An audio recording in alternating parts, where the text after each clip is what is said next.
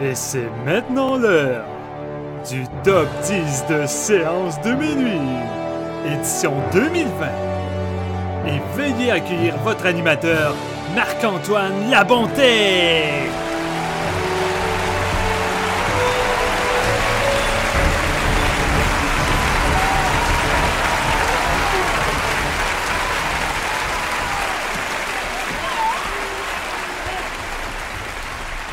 Merci, merci, bienvenue à cette édition 2021 du top 10 des meilleurs films de séance de minuit. Bon, je dis 2021 parce que c'est à ce moment qu'on enregistre le, gala se tient là, mais bien sûr, on parle des meilleurs films de 2020. Aujourd'hui, euh, bonjour tout le monde, mon nom est Marc-Antoine Labonté, très content d'être là comme d'habitude. Puis euh, là aujourd'hui, on fait suite à notre top 10 des meilleurs films d'horreur qu'on a fait tout récemment, un épisode très long euh, qui s'est décliné sur deux deux euh, deux épisodes là. Et puis euh, on vous avait promis un top 10 général de l'année, chose qu'on fait toujours. Et puis on est là aujourd'hui, lock and loaded, du moins mes partenaires, moi je suis un peu je suis un petit peu euh, sous la, bonne vieille euh, grippette de janvier. Donc, euh, je vous les introduis. Ils vont avoir l'énergie que moi, je n'ai pas pour enregistrer cet épisode. Vous le savez, à séance de minuit, on est toujours maudit. Il y a toujours quelque chose qui se passe. Fait que là, je vais soldier through, comme on dit. Je vais, je vais, je vais, je vais, je vais passer à travers. Ils sont avec moi pour en parler. Je suis super heureux comme d'habitude. J'ai vraiment hâte qu'on embarque dans le gros du sujet, qu'on tombe dans la passion, qu'on parle des films qui nous ont marqué cette année. Puis j'ai hâte en fait de savoir c'est quoi leur top 10. Steven, salut, même si toi t'es t'es je te connais tellement, j'ai le feeling que je pourrais déjà écrire ton top 10 avant que tu le dises. Ça va bien? Oui, ça va bien. En effet, t'as pris des paris hier, euh, un 9 sur 10 que t'avais deviné euh, 9 de mes films. Fait que on va voir si d'ici la fin de l'épisode, tu avais raison. Et euh, sinon, écoute, premier épisode de 2021, dernier épisode pour clore l'année 2020. C'est excitant, on va avoir du fun. Non, il n'y a pas d'horreur dans tout ça, évidemment, on fait ça séparé. Mais euh, je crois que ça va être un top vraiment le fun. Et euh, peut-être que nos auditeurs vont découvrir d'autres petites surprises qui avaient peut-être passé sous leur radar. Parce que 2020, ça a été également une année de fou pour le cinéma en général. Fait que.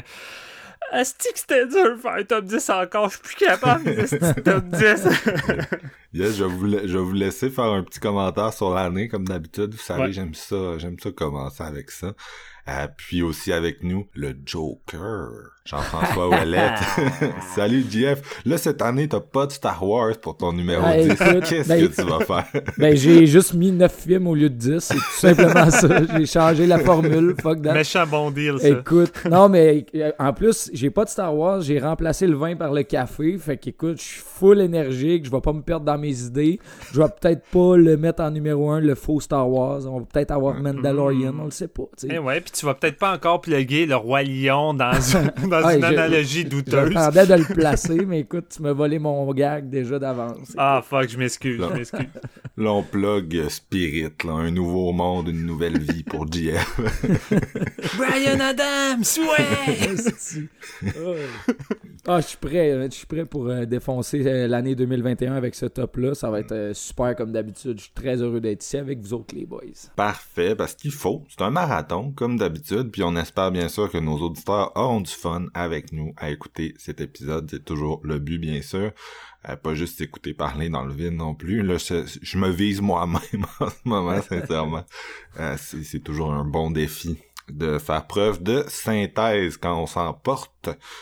donc c'est ça, l'année 2020. On en a déjà parlé un petit peu dans le, top horreur. On est revenu sur l'éléphant dans la pièce, le COVID.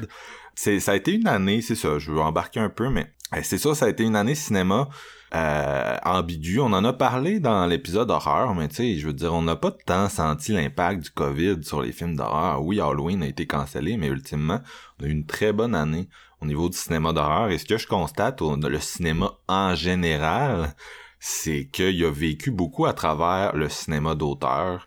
Euh, qui est moi un gros pilier de, de ce que j'écoute. Là, j'écoute beaucoup de films d'auteur, puis j'ai pas tant eu l'impression qu'il y en avait moins cette année. Ils sont mm. juste venus à nous par le streaming, par la vidéo on demand.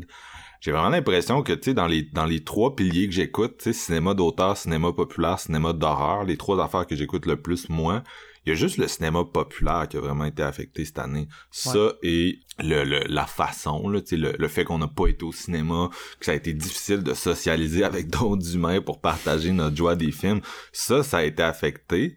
Mais tu sais, quand tu regardes l'année qui se termine, euh, on a quand même profité des moyens de distribution digitaux, puis on avait quand même plein de films qui étaient prêts à être sortis euh, avant le, la pandémie. Fait que crime, man, euh, c'est comme Steven vient de dire, là, moi, cette année, j'ai j'ai j'essayais de me faire un top 10 puis c'était difficile. Il mhm. euh, y a un de mes amis qui m'a écrit de quoi que j'ai trouvé assez sage, il m'a dit euh, j'ai un mot du bon top 20, mais c'est difficile de faire un top 5 parce qu'on dirait que tout le top 20 pourrait faire un top 5, tu sais, dans le mhm. sens où il euh, y a peut-être eu moins de gros coups de massue où tu capotes sur le film, mais il y a eu vraiment beaucoup de qualité cette année. Moi, en fait, l'année passée, vous vous souviendrez, là, j'avais un peu le blues de, de 2019. 2020, ça m'a pas fait ça du tout. Puis c'est drôle parce que 2019, c'était comme l'année où j'avais envie de voir tous les films du monde, on dirait. Puis j'étais constamment déçu. 2020, c'est l'année où la moitié du temps, j'avais pas le goût du cinéma. Mais à chaque fois que je prenais le temps de m'asseoir devant un film, je me faisais comme happer, je me faisais euh, parfois renverser, tu sais. Puis je me demande si c'est juste le mindset ou si c'est juste le fait que... Moins d'attente peut-être, ça se peut Ouais, ben tu sais, j'en demandais moins au cinéma, tout simplement. Je lui mettais mm-hmm. moins de pression. Bref, si vous vouliez des nouvelles de ma dépression de l'année passée, là, ma dépression cinéma, je veux dire, là, euh, ceux qui nous suivent euh, euh assidûment, ben, c'est pas mal là que j'en suis, mais bref, c'est ça que je voulais dire, tu sais, vraiment. Euh, moi, c'est une année qui a été moins affectée que j'aurais pensé, puis ça a été vraiment un, un, retour en force par rapport à l'an dernier. J'ai bien hâte qu'on parle des films, puis Jeff, toi, ton année, c'est comment? T'as-tu, euh, tu sais, je sais qu'on, à part les films d'horreur, là, qui sont ton gros dada, est-ce que, est-ce t'as eu une bonne année 2020 de films? Écoutez, euh, ça a été une drôle d'année. Je pense que j'avais effleuré le sujet dans l'épisode d'horreur, mais oui, c'est ça, j'ai écouté autant de films d'horreur qu'à l'habitude. J'ai pas regardé autant de films général de l'année.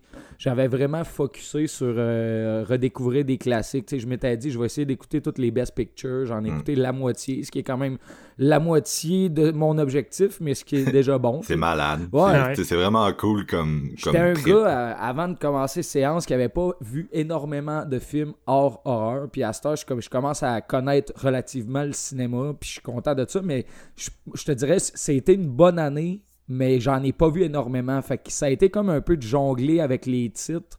Parce que comme tu le disais, il y, avait, a eu beaucoup de qualité, puis ça a été le problème un peu, tu sais, j'en parlais, tu comme pogner les, la position 10, 9, 8 d'un top 10 tout le temps, genre déchirant. Puis cette année encore plus, j'ai eu énormément de bonnes notes, sauf pour en synthétiser 10 positions, c'était un peu de la merde. Sauf que. mais tu sais, je, regardais, j'ai vu à peu près 45 titres, puis ça a été relativement une bonne année si je fais euh, la somme de tout ça. Fait que c'est ça. J'ai focusé plus sur le old school cette année. Puis j'en étais content aussi. Moi aussi, j'ai eu une année où. Euh, j'ai beaucoup d'amis qui assument que j'ai tout vu, là, fait qu'ils m'écrivent tout le temps pour me, demander Hey, t'as-tu aimé ça? T'as-tu aimé ça? Puis cette année, j'étais tout le temps comme l'ai pas vu.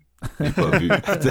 j'étais un peu plus en retard que d'habitude, puis euh, il me manque quand même des titres au moment où on fait le top 10 que j'aurais voulu voir. Puis j'ai comme le feeling que pour la première fois de ma vie, je suis comme une personne normale, tu sais, qui qui a comme un, un, emploi du temps rempli puis des occupations puis qui peut pas tout voir qu'est-ce qu'il veut dans la vie. Je me sens de même là. Fait que tu sais ça se peut qu'il y ait un peu comme l'année passée comme je, vous disais que Little Woman avait rejoint tardivement mon, top 10 2019 là après qu'on ait enregistré ben peut-être que cette année aussi là je vais faire des découvertes dans les prochains mois puis je vais être comme calice. Ça arrête d'être dans ça arrête d'être dans le top. Toi Steven comment comment tu te sens par rapport à tout ça? Qu'est-ce qui t'est arrivé? Ça va-tu? Ça va-tu? Ouais, ben écoute, moi ça va super bien, euh, malgré euh, tout ce qui arrive, mais c'est surtout que je vous rejoins, les gars. Je vous rejoins.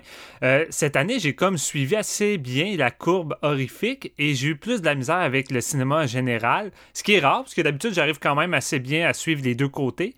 mais c'est ça, j'ai pris du retard, j'ai réussi à me rattraper, j'ai vu pas mal des gros titres qui m'intéressaient beaucoup au courant de l'année. Mais c'est une année bizarre, mais en somme toute, je trouve que c'est une année qui était autant chargée que d'habitude. Et c'est drôle, autant chargée alors que la plupart des cinémas ou des distributeurs n'ont pas eu le temps de s'adapter à ce nouveau euh, mode de vie pour, euh, pour les salles, pour les films. Fait que tu sais, j'imagine qu'en 2021, les cinémas sont plus prêts, les films qui vont sortir plus facilement avec des dates sur le VOD, on va maintenant payer entre 19 euh, et 25 et peut-être plus avec Disney par nouveauté. Déjà là, les nouveautés ont commencé à sortir depuis le mois de juillet, euh, de janvier, excusez-moi. Et euh, ça me coûte déjà cher. Il y a déjà pas mal de films que je veux voir. Mais je me dis, écoute, si c'est le seul moyen pour continuer d'encourager le cinéma, qui n'arrive pas de problème, de, j'allais dire faillite, je suis pas sûr qu'il va y avoir une faillite, mais clairement, ça reste une période sombre pour le cinéma. Fait que si c'est le seul moyen de l'encourager, alors que je peux pas aller dans les salles, je vais le faire. Puis de toute façon, quand il y a un film qui m'intéresse beaucoup, ça me fait plaisir de payer. c'est sûr, je vais pas payer 30$ pour un navet qui me tente plus ou moins ou de quoi, de quoi comme ça. Sinon, c'est comme je disais, année 2020 intense, j'ai eu de la misère à faire un top 10, beaucoup de grands films, dont quelques masterpieces. Euh, chose que j'ai peut-être eu de la misère à trouver dans mon, euh, dans mon cinéma d'horreur. Je trouvais que ça manquait de, de 5 sur 5 ou de claque vraiment. Là, c'est comme j'étais certain que ça va être mon numéro 1. tandis que cinéma en général, ça a été assez, euh, assez plus facile à trouver. Et euh, somme toute, je pense que c'est ça en gros. Ah, et euh, si The Invisible Man était mon dernier film d'horreur que j'ai vu en salle, Bad Boys 3 était mon film populaire euh, typique que j'ai vu en dernier en salle. Et moi, je me rappelle, ça m'avait fait du bien. Euh, tu sais, c'est peut-être pas le, dernier film que j'aurais voulu voir en salle, forcément, en 2020. Il y en a d'autres que j'aurais préféré. Mais quand j'avais été voir Bad Boys 3, mon but premier était juste comme décompresser puis avoir du fun, puis pas me casser la tête. Puis tu sais, le film me donnait exactement ce à quoi je m'attendais d'une telle production. Et quand on regarde le, succès que le film a eu, je pense que c'est encore le, film qui a le plus fonctionné au box-office, si je me trompe pas, en 2020. Euh, tu sais, oui, la pandémie a pas aidé, on s'entend. Mais c'est ça, j'ai eu bien du plaisir. Ça sera pas dans mon top 10, évidemment. Écoute, si j'ai de la misère à faire un top 10, euh, Bad Boys 3, il y a crissement pas de chance de se retrouver là. Hein. On s'entend. Mais c'est ça. niveau cinéma d'auteur, cinéma indie, on a été bombardé sur les plateformes et surtout le cinéma étranger qui, à l'habitude, est plus difficile à voir dans nos salles ici. Hein? On c'est pas comme en France. Ça sort pas tout dans des belles sorties comme Parasite euh, qu'on a eu. Fait que, euh, mettons que Netflix est devenu pas mal euh, un grand nom pour le cinéma asiatique. Il y avait des belles perles cachées, des bombes, du cinéma populaire coréen. J'en ai eu pour, pour mon plus grand plaisir. Puis même chose sur iTunes, des films de volcans en mode film d'action terroriste. Il y en a eu des tonnes, des tonnes. Euh, fait que c'est ça, une belle année. Je suis satisfait, prêt pour mon top 10 et euh, je suis d'attaque pour l'année 2021 qui s'annonce crissement plus intense puis que je pense qu'on va rusher encore plus à faire nos top 10. On va virer de sourd en estime. Ah ouais, ouais, ouais.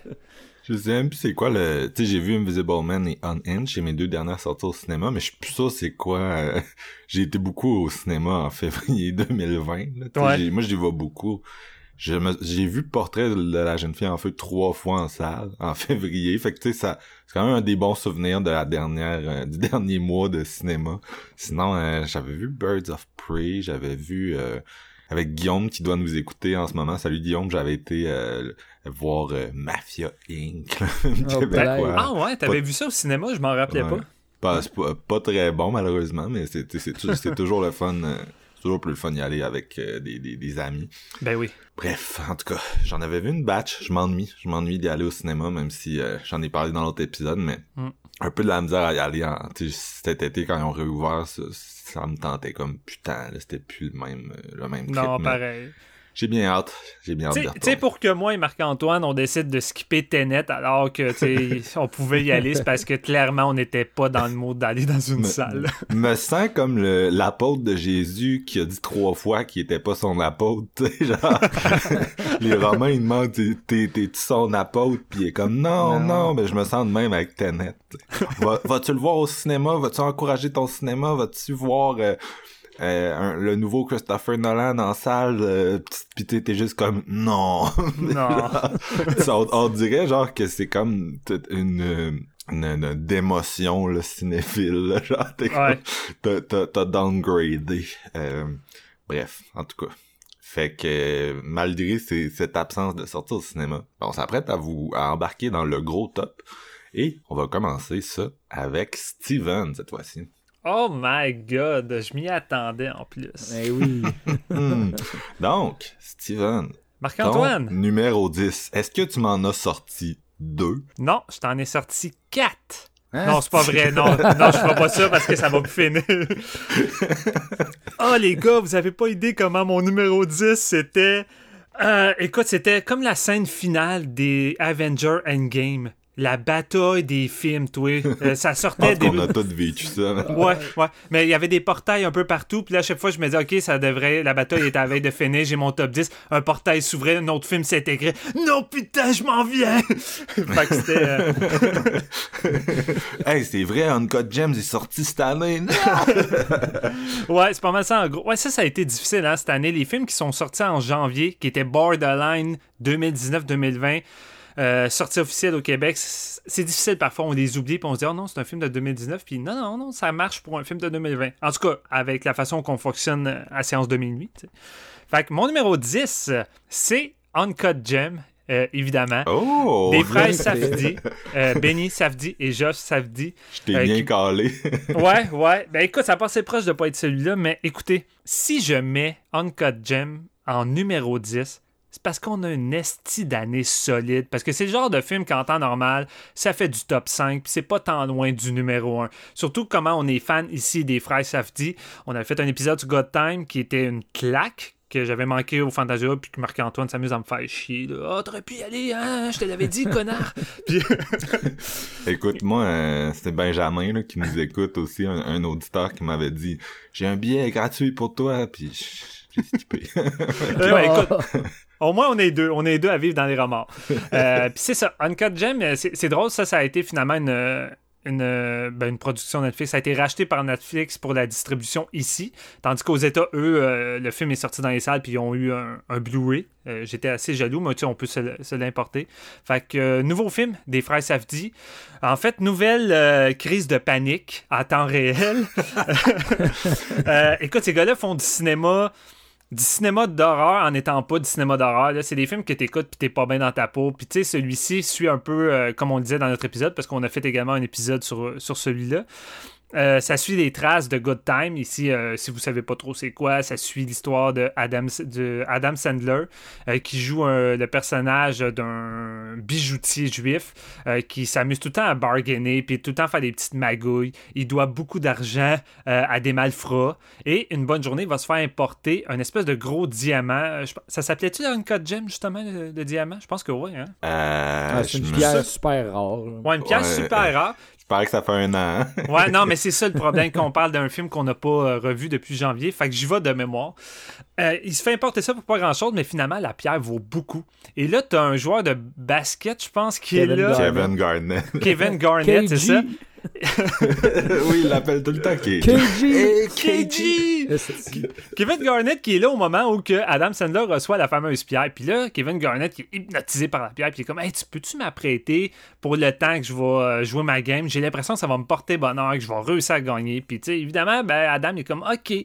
Mais malheureusement, Kevin va pas vraiment lui ramener la pierre, puis va tout le temps devancer tout ça. Mais les dettes de Adam sont tout le temps présentes, et il essaie tout le temps de s'en sortir en refaisant des dettes. Et c'est comme un engrenage, il se fout de plus en plus d'emmerde, de plus en plus d'emmerde, alors que son rythme de vie est fucking intense. Il est marié avec euh, des enfants, je crois. Oui, Ouais. Des enfants. Euh, il y a une maîtresse qui aime beaucoup, qui s'apprête pratiquement à s'en aller avec elle. Euh, sa bijouterie qui est intense également. Fait que, tu sais, son rythme de vie est intense. Il n'y a pas le temps de respirer. Ça crie de partout. C'est cacophonique au bout.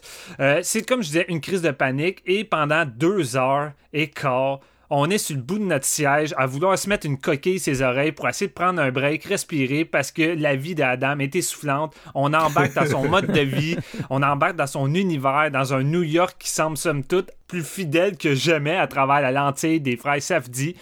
Puis c'est un gros trip. Comme je l'ai dit, ça fait très horrifique dans tout ça, vu qu'on se file pas bien, mais en même temps, c'est fascinant. C'est une espèce de suspense par moment. La grosse scène finale où qui mise pas mal tout sur une partie de basket pendant qu'il a enfermé des malfrats pour leur montrer qu'il va réussir à les rembourser est tellement intense. Puis tu sais, moi, je suis quelqu'un qui se fout du basket, Mais pour moi, cette scène-là est l'équivalent de, du, de la fameuse séquence de poker dans le Casino Royal. Ouais. Parce que je déteste le poker, je m'en fous. mais il arrive à me faire incruster dans cette partie-là, puis à m'intéresser, puis à être sur le bout de mon siège. Ils font la même chose avec cette partie de basket-là. Adam Sandler est incroyable. Sa meilleure performance depuis Punch Drunk Love. Peut-être même sa meilleure tout court, même si j'ai beaucoup d'affection euh, pour euh, Punch Drunk Love. C'est comme sa meilleure performance pour le monde qui aime pas vraiment Adam Sandler, parce que son brand de comédie est très typé. Fait que si t'embarques pas, euh, tu fait un drame une fois au, X euh, années. C'est plate parce qu'à toutes les fois qu'on le voit dans des drames, Adam est vraiment bon, tu sais. Mais en Ouais. même temps, euh, j'ai l'impression que c'est juste que ses comédies poches fonctionnent crissement mieux puis il est mieux payé, tu sais. T'avais-tu vu son film avec le réalisateur de Marriage Story? C'était un Netflix, là, c'est sorti, je pense, il y Meyerowitz a... Stories. Ouais, c'est ça, il y a 3-4 ans, c'était bon. Tu checkeras ça, Steven. Ouais, je, l'ai- je pense que je l'ai loupé celui-là. Euh, mais sinon, les autres, la plupart, je les ai vus. tu sais, Puis c'est pas forcément tous des bons, mais en termes de performance, j'ai tout le temps trouvé ça intéressant. Puis se démarquer en jouant des personnages différents. Fait que j'ai envie de voir Adam plus souvent euh, jouer ce genre de rôle-là. Euh, mais bon, écoute, on a eu Ubi Halloween euh, en 2020 et malgré que j'ai adoré l'ambiance d'Halloween, c'est ce que Adam fait de paix pour moi en termes de performance. Fait que c'est dommage. Ouais, mais son, il, il, il a refait un genre de, de drame indie là, avec un jeune réalisateur, je pense s'en vient année. prochainement? Ouais. Ouais. Fait que ça, c'est- écoute, il a quand même, je pense qu'il a, il a quand même donné le goût, là, parce que...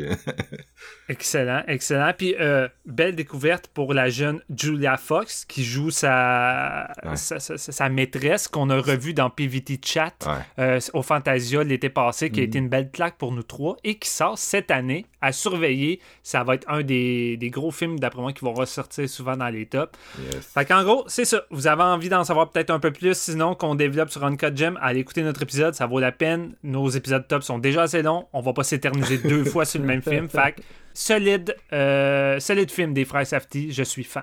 GF, est-ce que ton numéro 10 c'est Mandalorian? Est-ce que ton numéro 10 a vraiment été nuké? Est-ce que, est-ce que t'as quelque chose? Ça a été nuké. Écoute, je vais vous nuker. Je vais vous enlever le Oh. tapis de sous les pieds, je pense. Oh, shit! Sérieusement, c'est ma surprise de l'année. Euh, c'est un, un- un film musical, mais vraiment. euh, Hmm. Puis vous allez, vous allez vous en rendre compte. là, J'ai découvert un band cette année dans mon confinement en, en allant rechercher c'est quoi de la K-pop. J'ai découvert Oh! un esti de monde fucked up.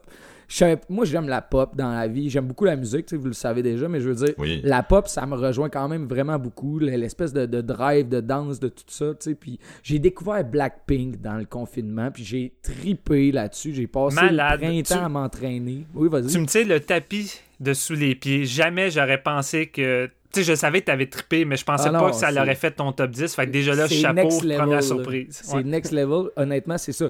Je découvre Blackpink, j'écoute leur discographie au complet. Je sais qu'ils annoncent un album pour l'automne. Puis en plus de ça, je me fais tirer d'en face par Netflix qui disent on sort un documentaire à la fin de l'été sur le band. Puis je suis comme oh my god, on dirait que j'ai tous les cadeaux de l'histoire dans la même saison. tu sais. Fait que là, j'attends ça, je me tape ça. Puis c'est vraiment. Euh, oui, c'est le fun de découvrir le band, mais je pense que le documentaire, sa force, c'est de nous montrer comment l'industrie coréenne fonctionne avec ces jeunes-là, dans le fond. Il nous montre un petit peu l'en arrière du décor de comment, euh, mettons, les compagnies ici, c'est YG Entertainment. Eux autres, ils recrutent des jeunes entre 10 et 14 ans, je te dirais, puis ils les entraînent, mais tu sais, c'est 14 heures par jour, 13 jours sur 14, puis toute, toute, toute leur jeunesse pendant 5-6 ans. Tu sais, ils- dans le fond, ils volent la jeunesse pour en faire des stars, méga stars. Puis tu sais, ça a marché pour Blackpink après 5-6 ans d'entraînement parce que c'est ça comme ça qu'ils les appellent des trainees. Puis ils ont formé ce groupe de quatre filles-là ensemble. Puis en ce moment, c'est le groupe le plus populaire au monde. C'est genre des milliards de views. Puis ça défonce tout, tout, tout. euh, les records, en fait. Puis c'est ça, c'est de voir l'en arrière de, de tout ça. Puis tu sais, mettons, ils s'ouvrent le cœur en entrevue en, en disant que tu sais, c'est vraiment. Ils ont comme pas nécessairement de vie personnelle tant que ça. Ils vivent les quatre ensemble, puis tout ce qu'ils font, c'est danser, puis chanter, puis genre, Ouais. c'est très, très, très exigeant. tu sais. C'est ça le dark side de la K-pop, là. Beaucoup de d'overdose, de suicides euh, très jeunes. Je parle pas Ouais. nécessairement de Blackpink, là, mais je parle plus de la de, la, de cette culture-là en général. là. Ça ressemble encore à ce qu'on voyait dans Perfect Blue, là, même si c'était au, au Japon dans Perfect Blue, là, mais tu sais, il y avait Ouais. l'espèce de pression sur la jeune idole de la pop qui devenait un genre de film d'horreur euh, euh, qui a inspiré beaucoup Black Swan. Là, Ouais. mais Film ouais, c'est ça. d'animation. C'est. C'est, c'est c'est fucké quand même comme culture de, de pop. là. Ouais, ben c'est ça, j'étais pas au courant de rien de ça, puis en découvrant de plus en plus, comme j'aime vraiment le band en tant que tel, mais je sais pas euh, pas que j'ai pas de respect pour le style, mais je trouve que c'est vraiment tiré, c'est poussé fort pour aller rechercher sais, ces, ces milliards de views là, si on veut. Mm. Par contre, ils sont quand même très heureuses dans ce qu'ils font, de ce, ce qu'elles démontrent. Mais somme toute que bon, euh, c'est ça, ça nous montre un petit peu comment ils sont formés. Puis ça, le, documentaire culmine sur leur, euh, leur prestation à Coachella en 2019, qui est un des plus gros festivals américains de, musique populaire. là. Elle, c'est leur first world tour euh, euh, en Amérique, puis ils pensaient qu'il allait y avoir personne qui les connaisse. Puis tu sais, c'est genre la plus grosse scène qu'ils vont faire de leur vie. Puis je veux dire, tu sais, le stress quand t'arrives de, de- d'outre-mer puis que tu penses que le monde n'a aucune idée t'es qui, puis finalement, genre, tu sais, il y a la moitié de la planète qui sont rivés sur toi, c'est Ouais. c'est assez fucked up. Puis je pense que c'est ça. Le documentaire est quand même bien monté pour nous présenter le groupe, nous présenter leur carrière, qu'est-ce qu'ils font de bien, mais c'est surtout l'en arrière du décor qui m'a vraiment charmé pour, euh, pour en connaître plus par rapport au style. Puis c'est pour ça que je l'ai mis dans mon top 10. Parce qu'honnêtement, si vous aimez la pop, vous connaissez pas ça, allez écouter Blackpink. Ça mélange la danse, la pop puis le rap. C'est comme Mm. trois trucs qui me drive bien raide. Là. C'est- un c'est- des un coup, tu commences à. Oups, vas-y, Marc. Bon, non, vas-y. Bon, j'allais juste dire, c'est, vra- c'est vraiment de la drogue. là. Un coup, tu commences à embarquer là-dedans à, à écouter de façon répétitive euh, les chansons parce que Ouais, ma c'est- copine est une fan finie du K-pop. Là, fait que à la maison, c'est du Blackpink, BTS. BTS qui est un peu la version masculine qui est aussi populaire. Et C'est le groupe le plus populaire du Ouais. monde. Ouais, non, BTS c'est en ça, 2020. Écoute, les, les chansons sont tellement catchy. Puis tu sais, oui, ils se font entraîner depuis qu'ils sont jeunes, euh, intensément, mais quand tu vois le résultat à l'écran, ça paraît. Ouais. Les chorégraphies sont têtes comme tu en as rarement vu ailleurs. Ouais, c'est Et l'enfer. euh, ouais, c'est fou, là, tout est calculé au millimètre près. Autant on dit que d'un point de vue technique, dans le cinéma, les Coréens, c'est comme ça en fait. Ben, musicalement, c'est la même chose. Écoute, excuse, j'allais juste dire, c'est assez impressionnant que, cette année, il y a un film coréen qui a gagné l'Oscar de meilleur film.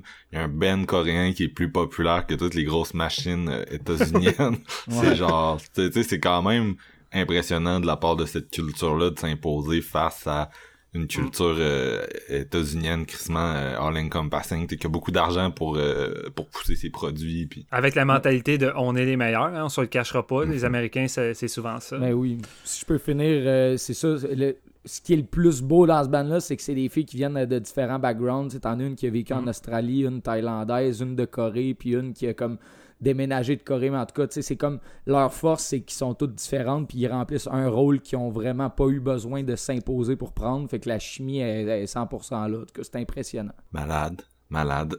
Euh, Ben, on s'entend-tu que, me semble, Netflix sont forts euh, derrièrement avec euh, le background des chanteurs? On a eu euh, Taylor Swift, si je me trompe pas, ou Ariana Grande. les euh, deux. Beyoncé. Les deux, ouais, les deux même. Puis même euh, je- une autre, une autre, je pense, j'ai oublié. Mais en tout cas, derrièrement, euh, je trouve que Netflix en balance beaucoup euh, Ouais. ce Il- type de biopic-là. quand ça pogne, il, il pousse, il pousse, euh, Ouais. il, il explore le filon, là. Ah ouais, ah ouais. il y a personne qui a autant de data pour savoir si t'as aimé ça ou pas que Netflix, là, tu sais, qui- Ah. ils savent exactement où t'as fait pause, là.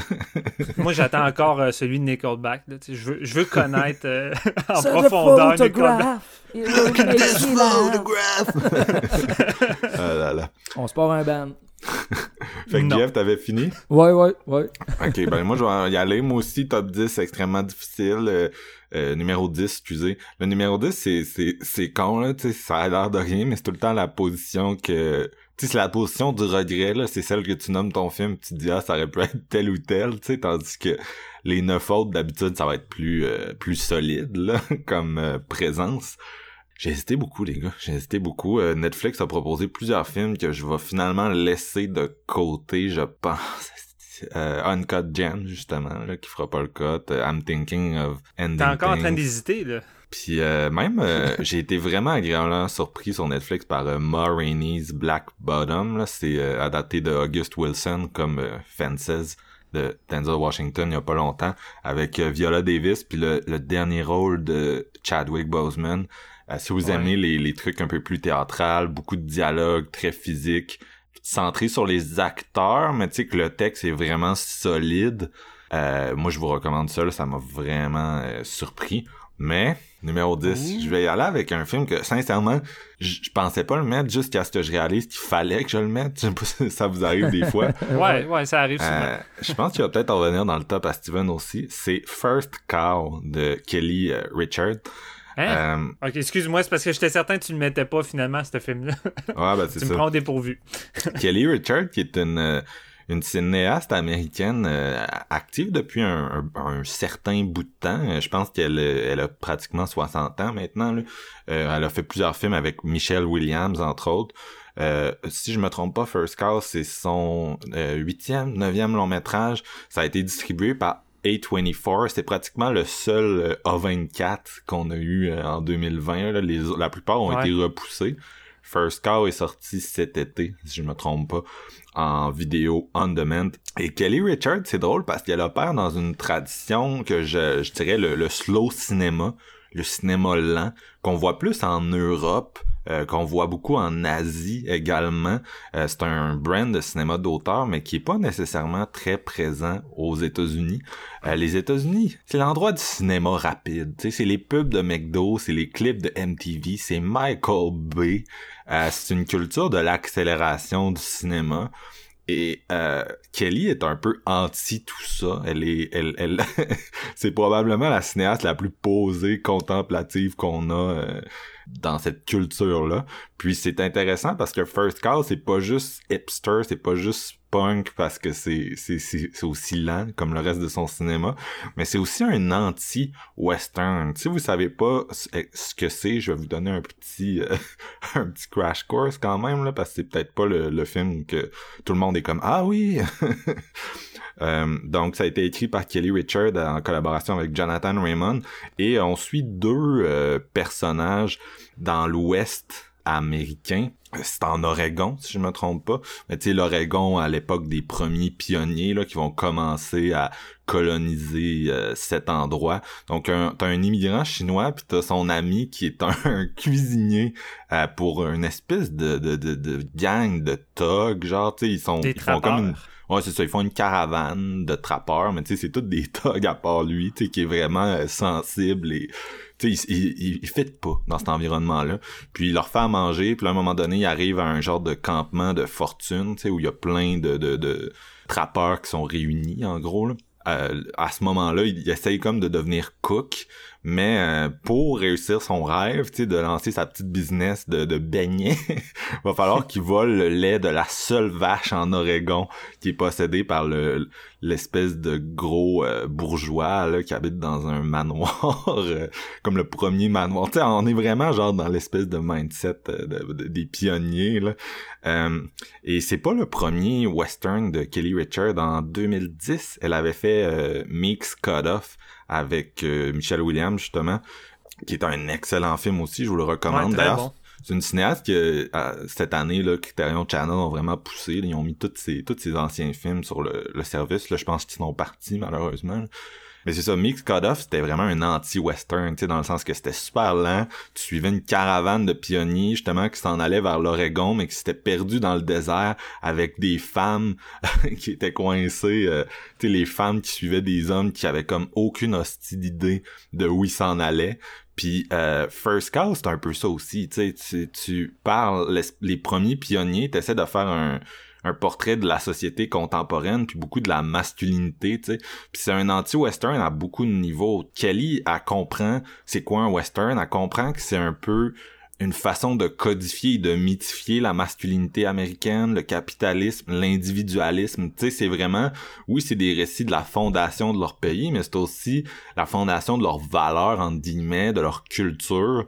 Euh, c'est, c'est de la propagande, un peu, les westerns. Tu sais, ça, ça sert à cristalliser la, la perspective que les Américains ont d'eux-mêmes. Puis First Cow, un, à, à, je sais plus qui, qui écrivait ça, là, c'est pas moi qui a, qui a fait le constat, là. Je, je, je me sers de Letterboxd beaucoup cette année, c'est mon social de cinéma, mais il euh, y, a quelqu'un qui écrivait, tu sais, elle fait, elle fera même pas le, le, le scope, tu sais, qu'on va souvent voir dans les westerns, au contraire, là, elle va elle va utiliser un autre ratio plus fermé puis euh, juste le fait de suivre ce personnage là tu sais qui essaie de, de, de se partir une business de beignets c'est tellement anti anti-western, tu sais, c'est pas quelqu'un qui va recourir à la à la violence nécessairement, là, à part euh, si vous considérez qu'il a volé le lait d'une vache. Euh, euh, nez. La vache est un solide sidecast, by the way. Elle a vraiment l'air sympathique. Là. Moi, mes, mes, euh, mon grand-père avait une ferme laitière. Mon père a été élevé là-dessus. Fait que des vaches, j'en ai vu, mais celle-là, elle a l'air spécialement comme euh, habitée. C'est surtout, c'est surtout dans la façon que les deux vont chercher le lait et comment ils vont traiter la vache à chaque fois avec beaucoup d'amour et ça fait, ça fait pratiquement des petits moments intimes assez cute avec la vache. Là. Non, c'est ça. Puis c'est, vraiment un, film intéressant parce que ce personnage-là est comme loin des espèces de, stéréotypes, justement, puis il va essayer de juste de, de se construire un peu dans une économie vraiment brutale qui reflète un peu l'économie d'aujourd'hui. il va juste essayer d'avoir son petit coin de paradis, réaliser son rêve. Puis bon, euh, ça va virer d'une certaine façon. Je vous spoilerai pas toute l'intrigue nécessairement. Je vous invite quand même à le voir. Mais c'est ça, c'est vraiment très posé comme film. Les enjeux sont super minimalistes. Il faut quand même avoir une certaine tolérance pour ce rythme-là. Euh, sinon, je pense que vous allez pas aimer ça, puis vous allez me m'envoyer chier là. J'ai eu quelques commentaires du top 10 horreur, fait que je préfère avertir le monde. J'en ai traumatisé une coupe, malheureusement. Tu vas créer euh, des, tu vas créer des divorces sur plusieurs coupes. C'est comme arrête, Marc-Antoine, arrête. C'est bon? Mais c'est ça, beaucoup d'empathie, beaucoup de sensibilité euh, de, la caméra de la cinéaste dans ce monde-là qui est très rustre. Tu sais, euh, on vient de dire qu'elle était capable de rendre une vache sympathique. Là, je veux dire, il y a. c'est beaucoup c'est beaucoup un contrôle la mise en scène. Fait que c'est ça. C'est vraiment un c'est vraiment un anti western euh, c'est son deuxième. Peut-être que ça va devenir une trilogie. Ça serait cool. Euh, puis euh, c'est ça. Moi j'ai vraiment trouvé que c'était un film qui, qui sortait au bon moment puis qui représentait vraiment une espèce de renouvellement du genre puis en même temps que je veux dire à l'époque du Covid où Amazon est en train de de tout absorber puis les petites business se, meurt un peu, puis on l'observe autour de nous. Je trouvais que ça fitait. C'était un film qui était très 2020, là, très actuel. Fait que je vous, le recommande si vous aimez le cinéma lent. Donc, donc, non numéro 9, on vient à Steven. Yes. Moi, je vois avec euh, une de mes belles surprises de cette année qui semble avoir passé un peu dans le bar malgré les reviews qui sont solides. Fait que c'est le moment pour vous, chers auditeurs, d'écouter et d'ensuite aller louer ce film-là sur iTunes, qui est disponible en ce moment. Ça s'appelle Calm with Horse. Euh, hmm. c'est réalisé par Nick Roland et ça a un autre titre ici, malheureusement. Ici, ça s'appelle The Shadow of Violence. Fuck you. Fuck you. Non, mais honnêtement, je veux dire, le, titre original, le Calm with Horse, euh, reflète vraiment ce que le film essaie d'être. The Shadow of Violence, t'essaies juste d'en faire un film de gangster violent, puis tu vas avoir des attentes, puis l'affiche, l'affiche, la façon qu'ils l'ont faite, euh, tu t'attends quasiment à du revenge movie, puis tu sais, c'est tout le contraire de ça. Fait que j'ai trouvé ça très dommage en termes de marketing pour ce, petit film-là. C'est ça. Première réalisation de Nick Roland, film euh, du UK et l'Irlande. Et ça raconte l'histoire euh, de Douglas Arm Armstrong. Euh, puis ça se déroule dans un petit village euh, très rural de l'Irlande. Puis lui, c'était un ancien boxeur. Puis par accident, il avait tué son, adversaire. Fait qu'il s'est retrouvé en prison pendant une couple d'années. Finalement, quand il a fini par sortir, il avait de la misère à se trouver un, emploi. Et là, il s'est fait héberger par une famille qui vague beaucoup dans les deals de drogue. Et il va se lier beaucoup d'amitié avec cette famille-là, surtout le jeune fils ici, qui est interprété par Barry Coignan, euh, connu beaucoup pour euh, le mangeur de spaghetti dans. Euh, t'as-tu le titre de Killing Dare Killing Sacred Deer. De Killing Sacred Dare. J'adore cet acteur-là. Il, arrive à te rendre mal à l'aise avec juste un regard. Là, vraiment, il y a comme un. il, y a, un facial assez unique, tu sais, puis il arrive à te mettre mal à l'aise c'est ça, il va se lier beaucoup d'amitié avec lui. Le problème, c'est que en dehors de cette nouvelle famille-là, ben, Douglas, il y a aussi une réelle famille. Il y a une femme et un petit garçon tout jeune qui est autiste. Et euh, il essaie de dealer entre les deux, entre être là pour sa femme et être là pour son gars, essayer de trouver les démarches, parce que dans le petit village rural qu'ils habitent, il n'y a pas beaucoup d'aide pour son enfant. il n'y a pas vraiment d'école adaptée. Il faudrait qu'il déménage. Mais en même temps, L'autre famille veut pas laisser Douglas déménager euh, parce que lui, dans le fond, au sein de la famille, je l'ai pas mentionné, mais c'est un peu le, les, gros bras, celui qui va aller récolter l'argent qui n'a pas été remis. Fait qu'il va casser des gueules. Puis tout le monde a peur un peu de lui parce qu'il a une carrure très, euh, très massif. C'était un boxeur avant, mais au fond de lui, c'est quand même quelqu'un de très doux, qui est très euh, à l'opposé de qu'est-ce que laisse paraître son, euh, image de, douche. Et alors que les, liens entre les deux familles sont de plus en plus difficiles pour lui, il va arriver à un point de non-retour. Sa femme va vraiment lui demander de déménager pour aller euh, trouver une meilleure école pour son gars et son autre famille va lui demander pour la première fois d'assassiner quelqu'un qui a vraiment trahi la famille. Fait que c'est quelqu'un qu'il connaît quand même assez bien, qui était pratiquement un ami pour lui. Fait qu'il demande d'aller l'amener sur la bord de la falaise et de le tuer. Et là, c'est la grande décision pour Douglas.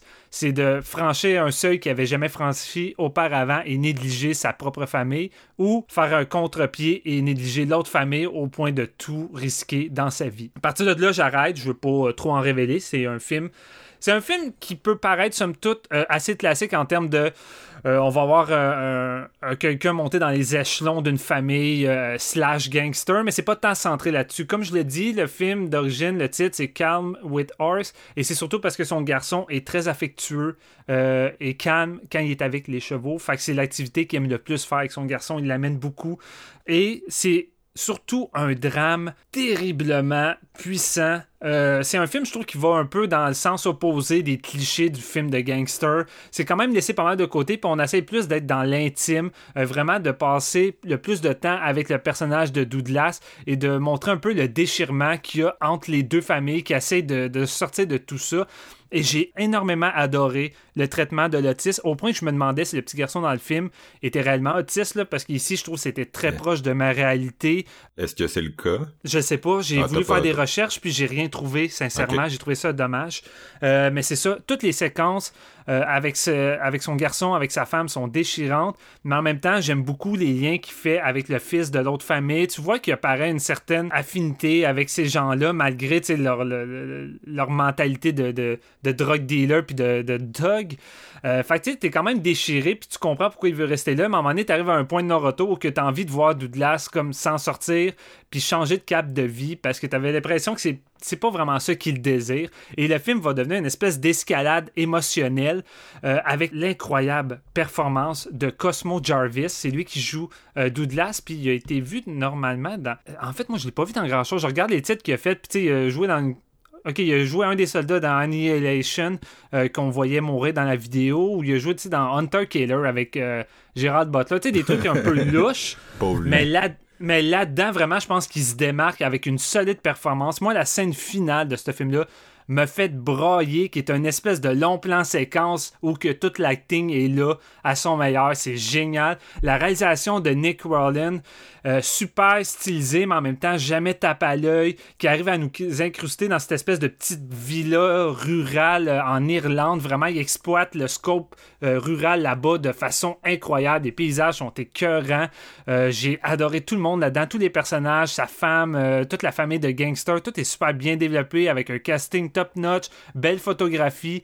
c'est un film qui m'a vraiment fait passer par toute la gamme d'émotions et je l'ai pas vu venir. C'est un film qui m'intéressait de base, mais je pensais pas que ça serait aussi bon et que ça serait autant à l'opposé de qu'est-ce qui me laissait croire son deuxième titre avec son affiche. Fac. Mauvaise distribution ici. Tu sais, c'est le genre de film que tu le voyais passer sur euh, Rotten Tomatoes et euh, tous les critiques euh, étaient positifs à son endroit, tu sais, puis c'est super bien reçu, mais on dirait que le public en général, ça, ça existe juste pas. Peut-être quand peut-être que ça bénéficierait d'avoir euh, les, gros services de streaming que tout le monde a chez eux maintenant, qui, qui embarquent le film, ça lui donnerait un peu de, notoriété. Tu sais, parfois, quand tu essaies de vendre un, film de façon plus atypique pour que ça pogne plus, parce que tu as l'impression que le film de base est un peu moins accessible, ben, tu fais juste lui tirer dans le pied, puis c'est un peu ça qui est arrivé avec lui, puis sais, je l'ai mentionné beaucoup dans le top horreur, mais cette, cette année, ben, en fait 2020, maintenant en 2021, ça a été une énorme année pour les premières réalisations, les premiers films. Puis tu sais, vraiment, Nick Rowland, c'est un réalisateur surveillé parce que euh, dès son premier film, il a vraiment des skills incroyables. Il connaît les codes du genre, puis sait exactement comment euh, s'en sortir, puis de pas aller dans les clichés, puis un peu jouer avec ça, puis d'aller plus vers un film intime et dramatique. Parfait, ça. Donc, euh, mm.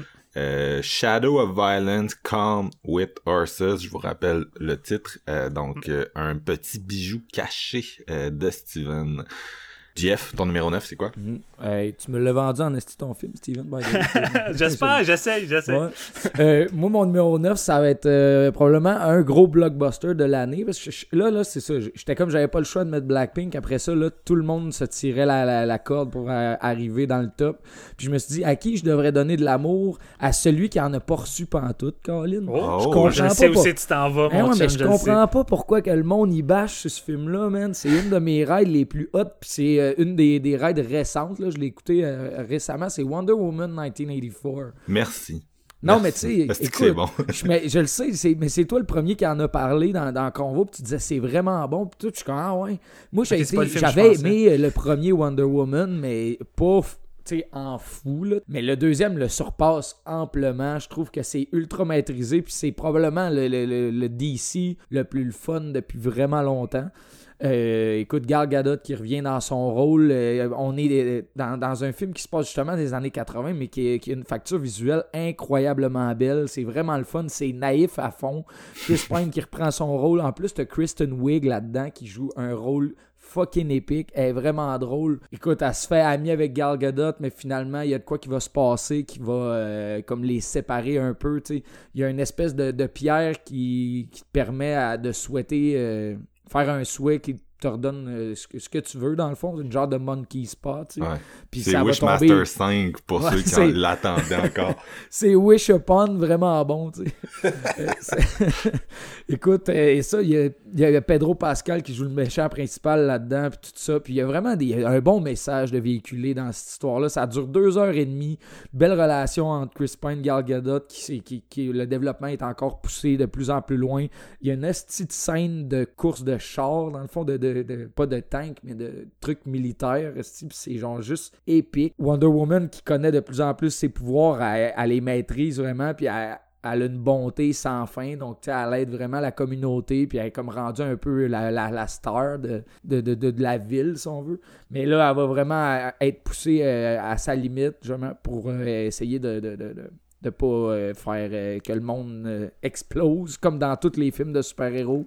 Euh, écoute, moi j'ai été vraiment vraiment surpris puis là je vous fais un petit clin d'œil les gars parce que je le mets parce que Patty Jenkins elle s'est fait donner le contrat de Star Wars Rogue Squadron, c'est probablement Oui. un des projets qui m'excite le plus prochainement. Son Fait père que- était pilote dans l'armée, Patty En Jenkins. plus. Elle a grandi sa base militaire. C'est un bon fit pour euh, Rogue Squadron. Ouais, Ben, elle il- disait, je pense, dans une vidéo que euh, elle attendait le bon projet pour faire un film de science-fiction. Puis quand elle a vu ce scénario-là, puis avec ses, justement son lien avec son père qui était elle a comme fait Ouais, ce ouais. projet-là, c'est pour moi. C'est pour, Pour moi. les gens qui savent pas, Rogue Squadron, c'est justement les- les- des- la, la gang de pilotes des rebelles, tu sais, fait que ça va être vraiment, euh, ça va être explosif, puis il y aura peut-être Ouais. pas de Jedi, mais ça va être juste dans, dans, dans le ciel, puis genre plein de batailles, ça va être, Ça va être comme la suite de Rogue One, là, tu sais. Ouais, ouais, exact. Fait que non, c'est ça, euh, écoute, fallait juste que je donne un peu d'amour, parce que je suis un peu dans l'incompréhension par rapport aux notes générales face à Wonder Woman 1984, parce que je le trouve vraiment plus compétent que le premier, je trouve qu'elle a, elle a sa, sa patte vraiment ancrée là-dedans. Tu vois que le studio l'a moins étouffé. Le premier, ça faisait plus produit. Euh, tu sais, je l'ai beaucoup, aimé, là. Tu sais, moi, c'est vraiment un film. On avait fait un épisode, en fait, sur le Ouais, premier on Wonder Woman, ouais. mais agréablement surpris. Ça me rappelait les, euh, les Superman de Donner, mais tu sais, tu sentais plus le, le, le produit un peu plus calibré. Le deuxième, pour le meilleur et pour le pire, c'est un film qui est beaucoup plus personnel. J'ai l'impression qu'il est beaucoup plus euh, contrôlé par sa réalisatrice et c'est une bonne chose, selon moi. Ouais, ah non, c'est très très fort. Attendez-vous à, à- à une raid de super-héros. Puis écoutez, là, c'est une des rares fois que vous allez m'entendre dire ça, là, gars. Mais celui-là, vraiment, me charmer de bout en bout sur une durée de deux heures et demie qui passe en un clin d'œil. Fait que, non, je vous le recommande fortement. Je suis curieux, je suis curieux. Jeff, t'es toujours là pour euh, dropper mes Ben, mentions honorables que je suis triste de pas avoir. Puis Ouais, ouais. ça, ça en est vraiment un. là. Tu sais, c'est le blockbuster. Euh, en tout cas, un des blockbusters de l'année. là, Pratiquement le blockbuster de l'année pour moi. Euh, puis j'adore comment Patty Jenkins est capable de façon vraiment simple, vraiment straightforward, un peu à la Superman justement, comme on disait, de, de, de parler de sujets quand même complexes, contemporains. Tu sais, le premier, il parlait, il parlait de la guerre, mais tu sais, il évitait de, de- d'aller trop euh, patriotique. C'était vraiment un film Ouais. qui qui amenait son personnage à réfléchir un peu puis à faire des erreurs. Puis c'est la même chose dans Wonder Woman 84. il est très critiqué pour certaines décisions scénaristiques, mais encore là, le personnage fait des erreurs, il est loin d'être parfaite, puis la, la, capacité de Wonder Woman à apprendre de ces erreurs-là, c'est c'est une de ces formes d'héroïsme les plus intéressantes. Et oui, oui, il y a des scènes vraiment d'action puis euh, des moments émouvants, mais tu sais c'est le, le, fait qu'elle apprenne un peu euh, aux côtés de l'humanité, tu sais. Mm-hmm.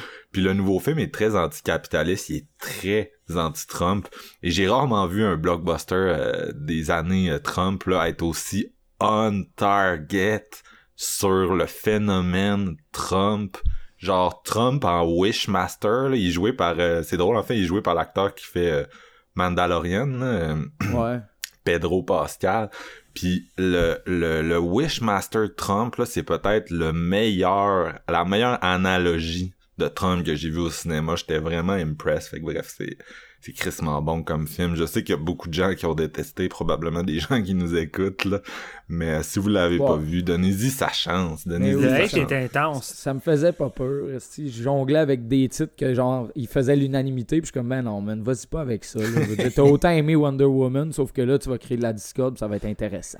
Mais c'est ça, tu sais, on, était quand même assez similaires euh, dans nos opinions sur le premier film. Puis là, je regarde la réception de celui-ci qui, qui fait vraiment peur. Tu sais, c'est intense quand même de hate. Puis là, je me dis si mes deux collègues ont apprécié autant que ça, puis qu'on avait aimé les trois premiers, puis détesté les défauts pour les, mêmes raisons, je crois que je devrais apprécier euh, cette juste, juste la scène du mall, là, qui est comme la deuxième. Il y a comme deux scènes d'intro, là, puis la deuxième, c'est comme dans un centre commercial des années 80. C'est hyper typé film d'action de 1984, justement, là, full cheesy avec genre euh, Wonder Woman qui se bat contre des, des, des voleurs de banque, puis à un moment donné, il y en a un qui est comme cerné.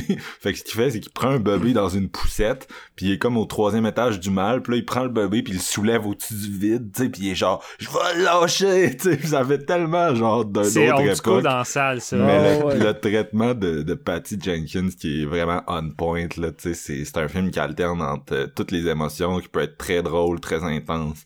Euh, c'est peut-être ça qui manquait dans les derniers films de super-héros, qu'on en parlait souvent, mais la magie. Tu sais, le film de super-héros, mhm. c'est supposé amener de la magie, pas juste du tourment et de la noirceur. Fait que ça fait du bien, je pense. C'est aussi l'absence de cynisme total du personnage, tu sais, le, le, super-héros comme modèle de vie, tu sais, modèle éthique.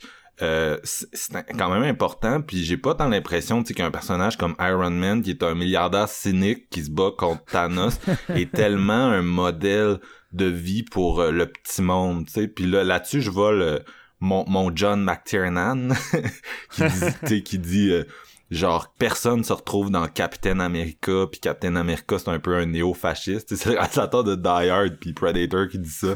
Puis tu sais que le, le, film d'action devrait être un modèle pour le spectateur le héros d'action devrait proposer un modèle à suivre euh, inspirant. Puis c'est ça que Wonder Woman est puis par sa simplicité, pour moi, c'est un film qui s'accomplit beaucoup. Bref, j'avais besoin d'en parler aujourd'hui. Merci Jeff de m'avoir donné une chance de le faire.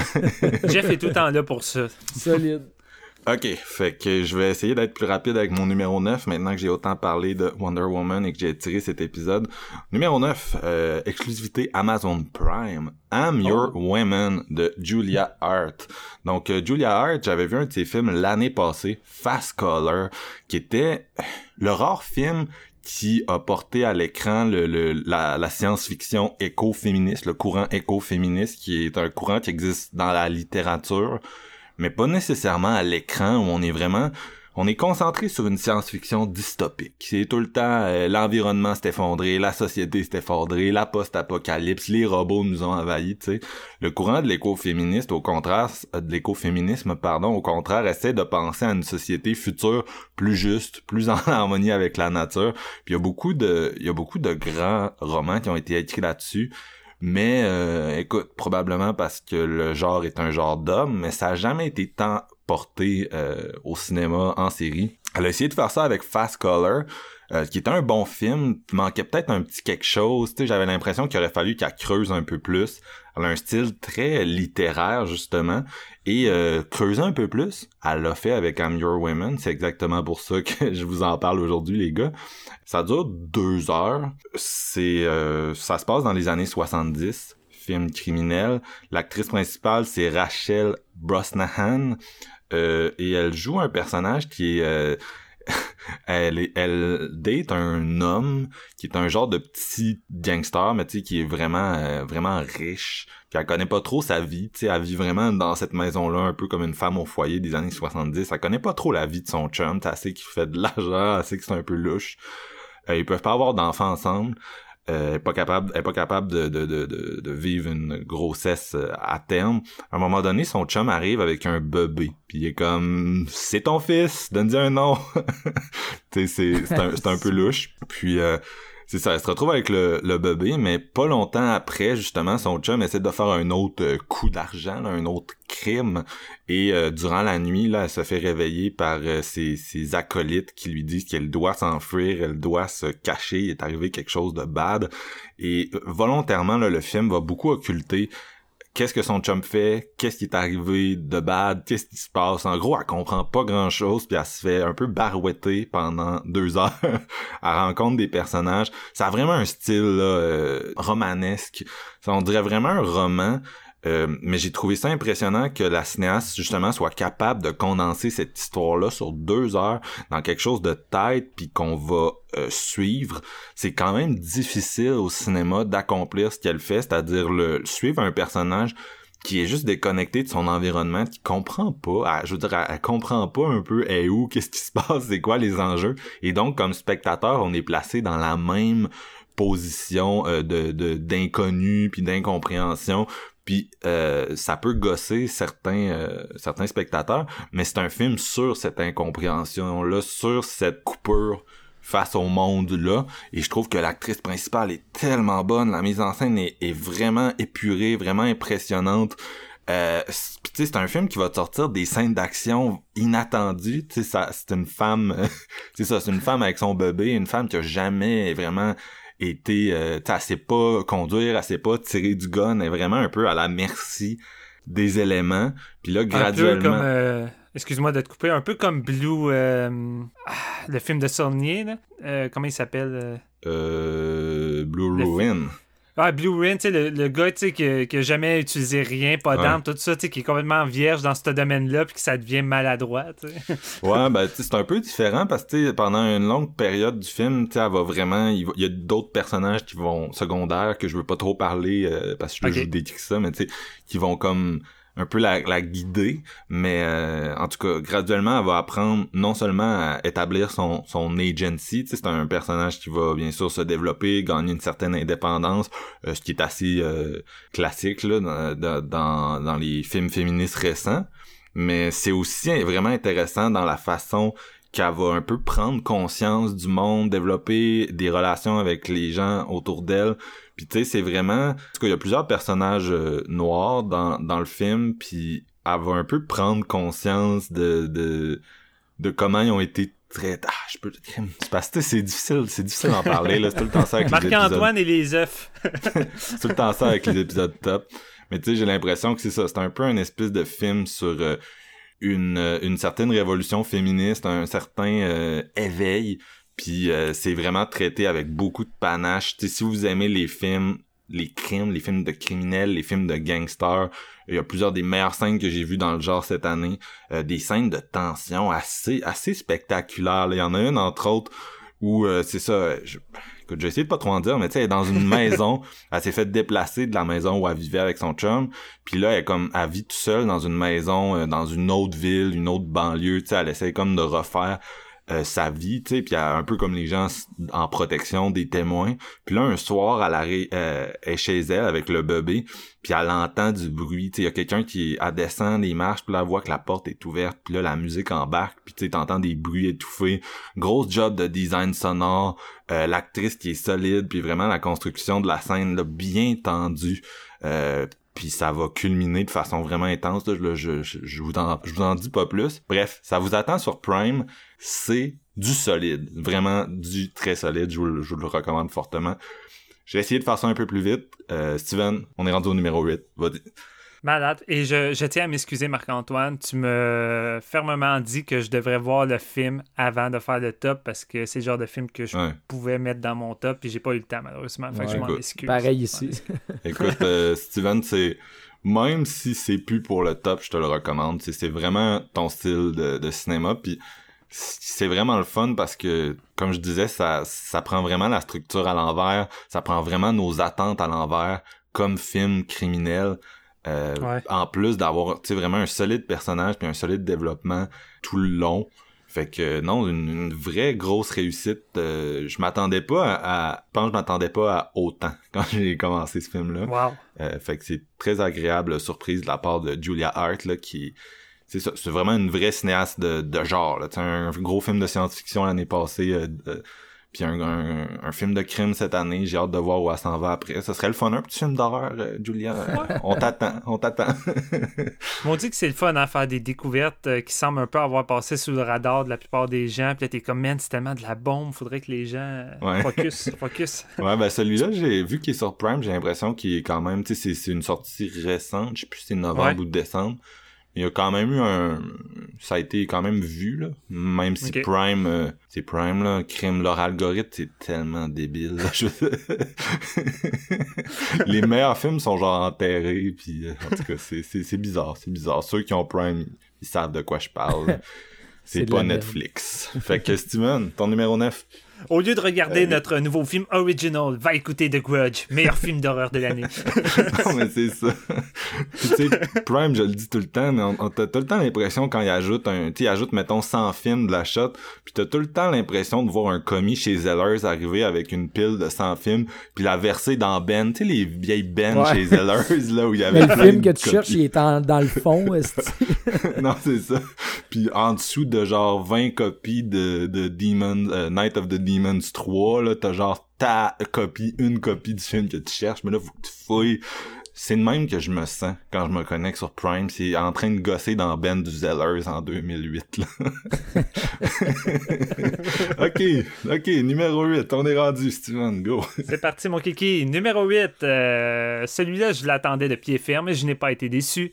Sound of Metal de Darius Marder expérience euh, sonore, euh, expérience sentimentale également. Euh, ça raconte l'histoire de Ruben et Lou, un jeune couple qui zigzague entre les villes et la scène parce que c'est un groupe de grunge, si, je peux dire. Des fois, c'est difficile, les branches dans le métal. J'en écoute beaucoup avec Marc-Antoine. Euh, mais là, j'avais un peu de la misère à cerner le genre. Fait que j'y vais avec du grunge. En tout cas, c'était bon. Puis je, je, veux leur céder. Mais bon. euh, qui sillonnent un peu les États-Unis euh, entre leurs concerts et vivent une vie, somme toute, paisible tous les deux. Ils se réveillent le matin avec des bons déjeuners. Ils écoutent de la musique. Ils dansent. ils s'embrassent. Ils dansent. tu sais, c'est vraiment comme la belle vie, tu sais, entre faire comme job ta passion, jouer de la musique et te promener à travers le pays euh, avec ta copine constamment. J'imagine ça doit être fantastique. Leur groupe est constitué seulement de, de, lui et elle. Lui, c'est un drummer, elle, c'est la guitariste, la chanteuse. Fait que vraiment, tout semble génial jusqu'au jour où ben, Ruben va avoir un problème d'acouphène tout d'un coup, il va avoir de la misère à entendre. Euh, il a l'impression que ça va peut-être revenir, mais ça continue. Mais il décide de l'ignorer, euh, de continuer à faire des shows, sauf qu'il a un petit peu de la misère à suivre le beat, euh, c'est inégal, il a de la misère à comprendre les dialogues. Finalement, il décide d'aller voir un médecin et il va se faire dire que d'ici euh, très bientôt, il va juste devenir sourd, malheureusement. Euh, mais lui, il garde espoir qu'écoute, c'est peut-être passager, il y a peut-être un moyen de passer à travers tout ça. Il veut pas voir la vérité en face parce que déjà en partant, Ruben et Lou, c'est un peu deux âmes torturées au passé avec leurs démons qui ont un peu échappé à leurs démons pour vivre cette vie-là ensemble, puis un peu se nourrir tous les deux, puis réussir à survivre et pas sombrer dans quelque chose de plus sombre à la limite du point de non-retour. Et ce, nouvel handicap, entre guillemets, va venir mettre un peu euh, des bâtons dans leur routine puis dans leur vie future. Et Ruben veut, veut pas, aura pas le choix euh, d'accepter tout ça et d'aller suivre une espèce de, cours de rédemption et d'apprentissage sur la surdité. Euh, Lou veut vraiment l'imposer, l'obliger à aller là, ou que c'est une espèce de petit je sais pas comment l'appeler, un genre de petit camp de vacances, si on veut, que c'est toutes des personnes euh, sourdes qui apprennent euh, le langage des signes. Tu as même des classes avec des très jeunes enfants qui vont apprendre également. c'est vraiment comme une, belle communauté. Ça te donne envie d'aller là et essayer de te recentrer, mais évidemment, Ruben n'est pas tant tiré vers ça. Il va devoir également quitter Lou pendant excitant, ça peut être très long, plusieurs mois, pour euh, réussir à, apprendre à accepter et vivre avec ce ce nouveau mode de vie parce que c'est littéralement une perte de repère et encore plus pour quelqu'un qui aime autant la musique et que la musique est pour lui un peu son, sens dans la vie. Vraiment, je pense que c'est une des pires choses. C'est l'équivalent de nous autres, les trois gars qui, du jour au lendemain, on devient aveugle euh, alors qu'on qu tripe sur le cinéma.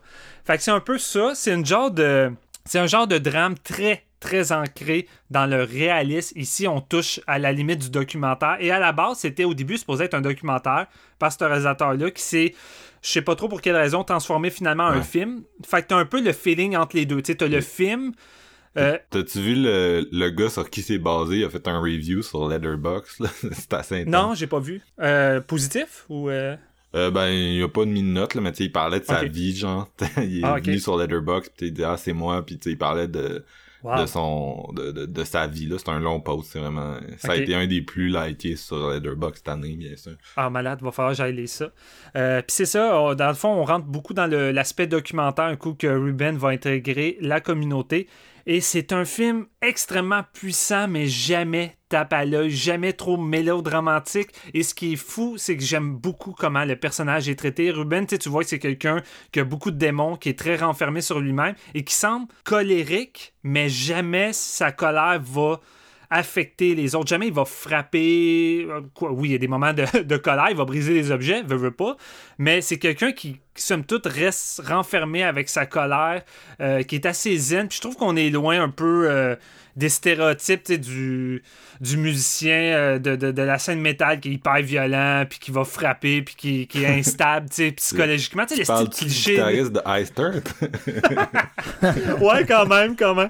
Mais c'est ça, on est loin on est loin de, ça. Et j'aime beaucoup le côté intime que le réalisateur euh, fait avec ce film-là parce que c'est pas le but ici c'est pas tant on va t'incruster dans la peau du personnage. Non ici c'est vraiment c'est une, genre de, de, balade intime mais jamais on essaie de t'incruster dans la peau du personnage. Le but c'est que tu vives et tu ressens ce que le personnage vit mais que tu gardes une certaine distance tu sais. Et c'est vraiment traité euh, de façon juste, jamais moralisateur, parce qu'ici, le personnage, évidemment, va faire des erreurs, il y a des erreurs dans le, passé, mais jamais ça doit être négligé, jamais ça doit être moralisateur puis dire ah, ça c'est mal. Tu je veux dire on est tous des êtres humains on va tous faire des gaffes dans notre vie on va tous avoir des chemins différents des chemins plus dark d'autres qui vont avoir des chemins plus faciles. Ruben évidemment il n'a pas eu la vie facile Lou a pas eu la vie facile également. Euh, c'est pour ça que les deux arrivaient autant à se nourrir mais jamais tu sais on va critiquer aussi de façon aussi hard leur passé puis leurs démons puis les erreurs que Ruben va commettre évidemment dans cette communauté là avant de finir par avancer de façon saine ça reste un être humain puis le, son côté auditif était toute sa vie. C'est sûr que pour lui, tout d'un coup, il voit ça comme un handicap, mais le but de la communauté, c'est de changer sa vision, de lui montrer que c'est pas vraiment un handicap, justement, euh, puis qu'il peut apprendre à vivre avec tout ça. Fait c'est un film très beau, incroyable travail sonore. C'est assez évident pour ce style de, film-là et de sujet, mais vraiment, là, écouter ce film-là avec des écouteurs, ça doit être incroyable. J'aurais voulu voir ça en salle. Même chose pour la mise en scène qui, comme je dis, zigzag entre euh, le, documentaire et le film intimiste de la caméra qui colle au personnage, mais comme je dis, c'est pas tape à l'œil. Il n'y a rien qui tape à l'œil. C'est juste. Autant on aurait pu tomber dans l'espèce de métaphore vraiment cheap de rédemption avec la perte de repère, puis le gars va ressortir plus fort, puis vaincre ses démons. Non, c'est vraiment juste naturel. Même sa finale qui est très douce et très, euh, très simpliste et d'une beauté incroyable. Ça m'a beaucoup touché. J'ai beaucoup aimé comment les personnages vont évoluer, chacun de leur côté à travers tout ça, puis leur retrouvaille qui va être forte en émotion. Casting 4 étoiles, Riz Ahmed est vraiment euh, fou là-dedans. C'est une des meilleures performances que j'ai vues cette année. Ça, c'est de, la, nomination aux Oscars, puis c'est pas mal certain que oui, tu sais. On se le cachera pas. en fait, c'est le favori pour le. Ben, c'est ça, tu sais. Si les Oscars acceptent de récompenser un gros streamer parce que c'est un film euh, Amazon. Ouais, évidemment. Euh, écoute, ce qu'on a vu avec Maria Story puis le film euh, l'autre film qui avait gagné, euh, Roma. Fait tu sais, je veux dire, c'est pas impossible. C'est pas impossible. Euh, fait que je vous recommande fortement. Puis vous êtes pas obligé d'être amateur de métal. C'est pas, c'est pas centré là-dessus, même si je trouve que le début nous montre bien le mode de vie. Puis ça, avec, j'ai trouvé ça, j'ai vraiment aimé le traitement. Chris, que j'aime pas le traitement des métalleux dans la plupart des films d'horreur ou les films pseudo. euh, pseudo-réaliste, puis on y va avec les stéréotypes, ça m'agresse. Mhm. Moi puis Marc, on est des métalleux, puis on n'est pas forcément des gars avec des tatous de black metal d'en face. Eux, pour eux, le métal, c'est le black metal, ça englobe tout, puis c'est Ouais. les, les stéréotypes de tout, tandis qu'ici, C'est l'yob.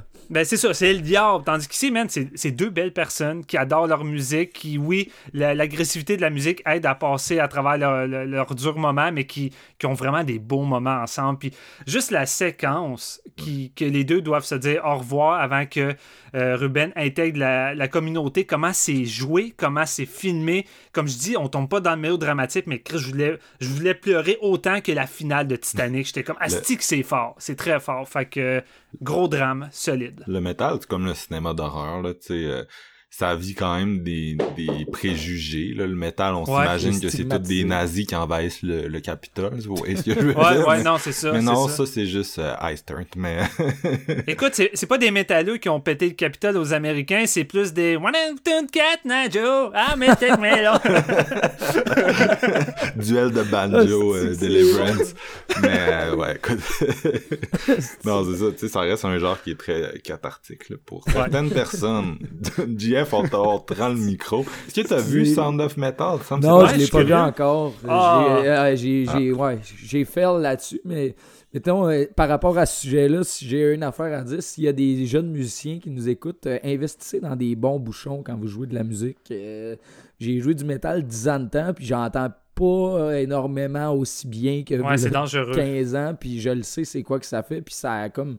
Je sens que je vais vraiment comme un peu hook avec le sujet de ce film-là, mais j'ai pas eu le temps encore de le voir, par contre. euh, c'est dans ma, dans ma prochaine... En plus, en ce moment, je pense que ça aurait été le film parfait pour toi. Là, dans, le- tu sais, dans, dans comment tu te sens dernièrement, je veux dire, je pense que ce film-là t'aurait fait Mais- vraiment du bien. Il y, Ouais. en a une coupe que il y en a une coupe que c'est genre hey Jeff aurait tristement aimé ça ouais, c'est vrai. Ouais, ben c'est ça, ça, ça revient au résumé que j'ai fait, c'est que j'en ai, j'en ai comme loupé pas mal. ouais c'est Ouais. ça ça arrive ça arrive fait que c'est ça toi ton numéro 8 Mon numéro 8, euh, écoutez, euh, je ferai pas de long chemin comme les deux autres. C'est le dernier Judd Apatow. J'ai vraiment, vraiment tripé. Euh, The King of Ouh. Staten Island. C'est que Ouais. C'était bon? J'ai Ah, vraiment aimé ça, moi aussi. J'ai vraiment aimé ça. Dans le fond, euh, ça raconte l'histoire d'un, d'un, euh, d'un jeune garçon dans la mi-vingtaine. Dans le fond, son père il est décédé quand il avait 7 ans. Il était pompier. Un accident de, de- de feu, dans le fond. Il a laissé sa vie en essayant de sauver des gens. Là, il reste euh, seul avec sa mère qui est infirmière, qui est un peu débordée avec tout ça. Lui, il a jamais vraiment vieilli. Il fume du pot, il rêve d'être tatoueur professionnel, puis c'est un chiller. Mais tu sais, à, à 25 ans, être un chiller chez, chez sa mère, vient un moment où ce que tu sais, euh, move on. Puis Un bon, peu loser, tu sais.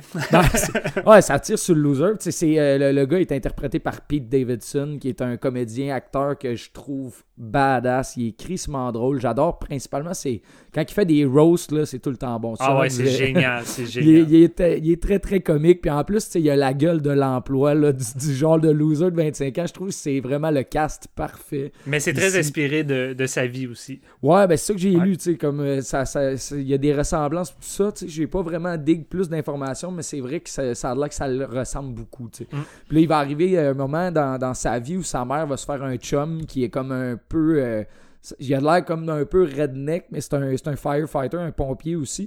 Puis il va avoir un, un événement qui va arriver en lien avec euh, Ray, le nouveau chum de sa mère, et euh, Pete, que je me souviens plus de son nom, c'est Scott son nom. Euh, bon, c'est ça, il va, il va avoir une, une espèce d'altercation entre les deux, puis là, il va avoir une relation un peu ambiguë. Euh, puis ça va comme changer un peu sa vie, puis son, sa méthode de pensée, au travers de comme plein plein de péripéties euh, durant le film. Là. Je vais pas m'éterniser sur le synopsis, mais c'est comme un peu. c'est- Ça ressemble à un, coming of age en retard, si on veut. C'est comme. euh, ça va le faire grandir au travers de vraiment plein de scènes humoristiques, plein de scènes dramatiques. Euh, Je veux dire, c'est crissement maîtrisé. Je trouve que John Apatow, c'est un gars qui a écrit pas mal de, de comédies puis tout ça. Puis c'est pas un gars que je connais énormément. là. Je sais qu'il y a comme bien du monde qui, qui tripe sur lui. Tu sais, comme il a, il a produit Superbad, Bridesmaids, euh, The Big Sick, entre autres. Son Les- style a été une grosse influence dans la comédie de.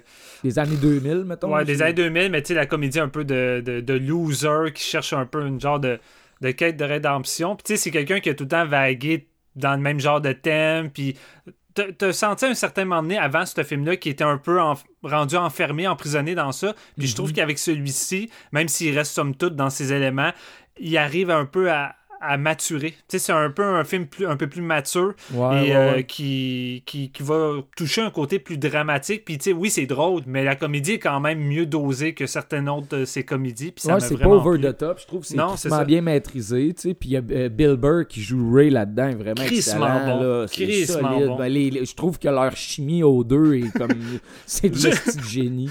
Juste la première scène qui se rend compte parce qu'il a, il a voulu tatouer le petit, le, le petit jeune de genre Ouais, 8, c'est ça. 8 ans ou 13 ans, je sais plus trop. Je, je voulais pas le dire, mais c'est ça. Il est comme. Le, le- le jeune de Bill, de Bill Burr, qui va être le nouveau chum de sa mère, il, il est comme à Scott. Hey, tu, tu peux me tatouer, puis là, il va le tatouer, mais il est comme super jeune. Puis là, il est comme. Tabarnak, t'as tatoué mon fils qui est genre 9-10 ans. Il, essaie, il- il essaie de s'excuser, mais en tout cas, ça, ça, ça comme euh, grimpe d'un rideau assez rapidement. Puis là, c'est là que ça, ça l'envenime la relation, mais c'est c'est juste du génie. Tu sais, je veux dire, je pense pas que c'est comme over the top comme d'autres trucs qu'il a fait. Là. Tu sais, je regardais, je pense, Judd Apatow, direction, j'ai juste vu euh, 40 ans et encore plus haut. Là. Je veux dire, c'est Ouais. comme crissement Ah, moins sérieux. Là. Son brand des dernières années, tu sais, euh, This is 40, Trainwreck, c'est vraiment ce genre de comédie-là de 2h20, un peu trop Ouais. longue, tu sais, qui, qui s'éternisent, mais tu sais, qui ont... Honnêtement, ça, les derniers qu'il a fait, ça ressemble beaucoup à Staten Island. Sauf que celui-ci, je te dirais, contrairement à ces derniers, c'est un des rares qui dure 2h20. Puis à la fin, quand le générique est apparu, je suis comme, pas tout de suite. Je- Ah ouais, J'en ben, veux ça. encore. J'en veux encore parce que j'aime ça, tu sais. Mhm. J'avais, j'avais lu dans, dans certains reviews justement que y- ça revient souvent, là, la durée de ces films, tout ça. Ouais. Puis moi, je l'avais pas senti, mais bon, j'ai pas vu ces autres. tu sais, Fait que je suis comme. Mm. Écoute, euh, rendu là, je pense qu'il y a du monde qui Ben. le connaissent plus que moi. Par contre, je pense que cette année, c'est une des comédies qui m'a vraiment le plus charmé. Ouais. Principalement à cause de Bill Burr puis Pete Davidson. Nice. Ben c'est ça, si tu feels le beat du gars, euh, tu devrais aimer ces autres, là. Ouais, Ouais. ouais. That's it. Moi, j'y vais.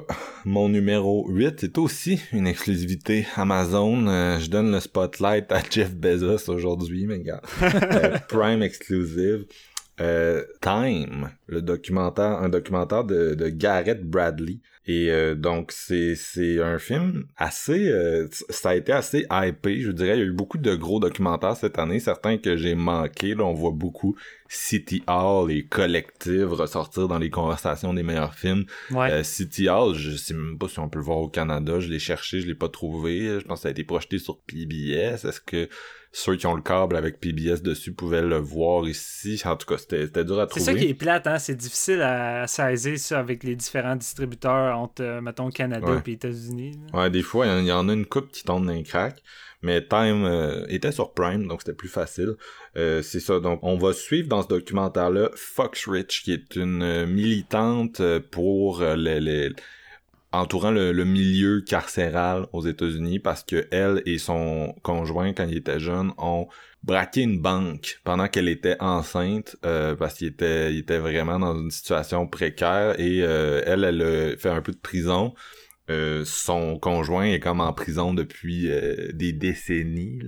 Euh, c'est un film qui est assez intéressant parce que c'est un peu à la Boyhood, c'est-à-dire qu'on reprend des, des, des portions de documentaires, des conférences qu'elle a données comme militante euh, entourant tout ça, là, le, le- milieu carcéral, les peines vraiment dures. Puis aussi des de, du footage d'elle-même, tu sais, qu'elle s'est pris à travers les décennies quand elle était jeune et enceinte, euh, quand elle est beaucoup plus vieille, puis à chaque année, ils ont comme une une, une possibilité là, d'aller euh, à la commission des libérations, demander que son chum soit libéré, puis à chaque année, c'est la même espèce de tension. Euh, elle parle à son chum au téléphone, euh, puis il essaye vraiment de, se- de il essaye vraiment de se mettre dans un mindset de ok, c'est peut-être cette année que ça va se passer.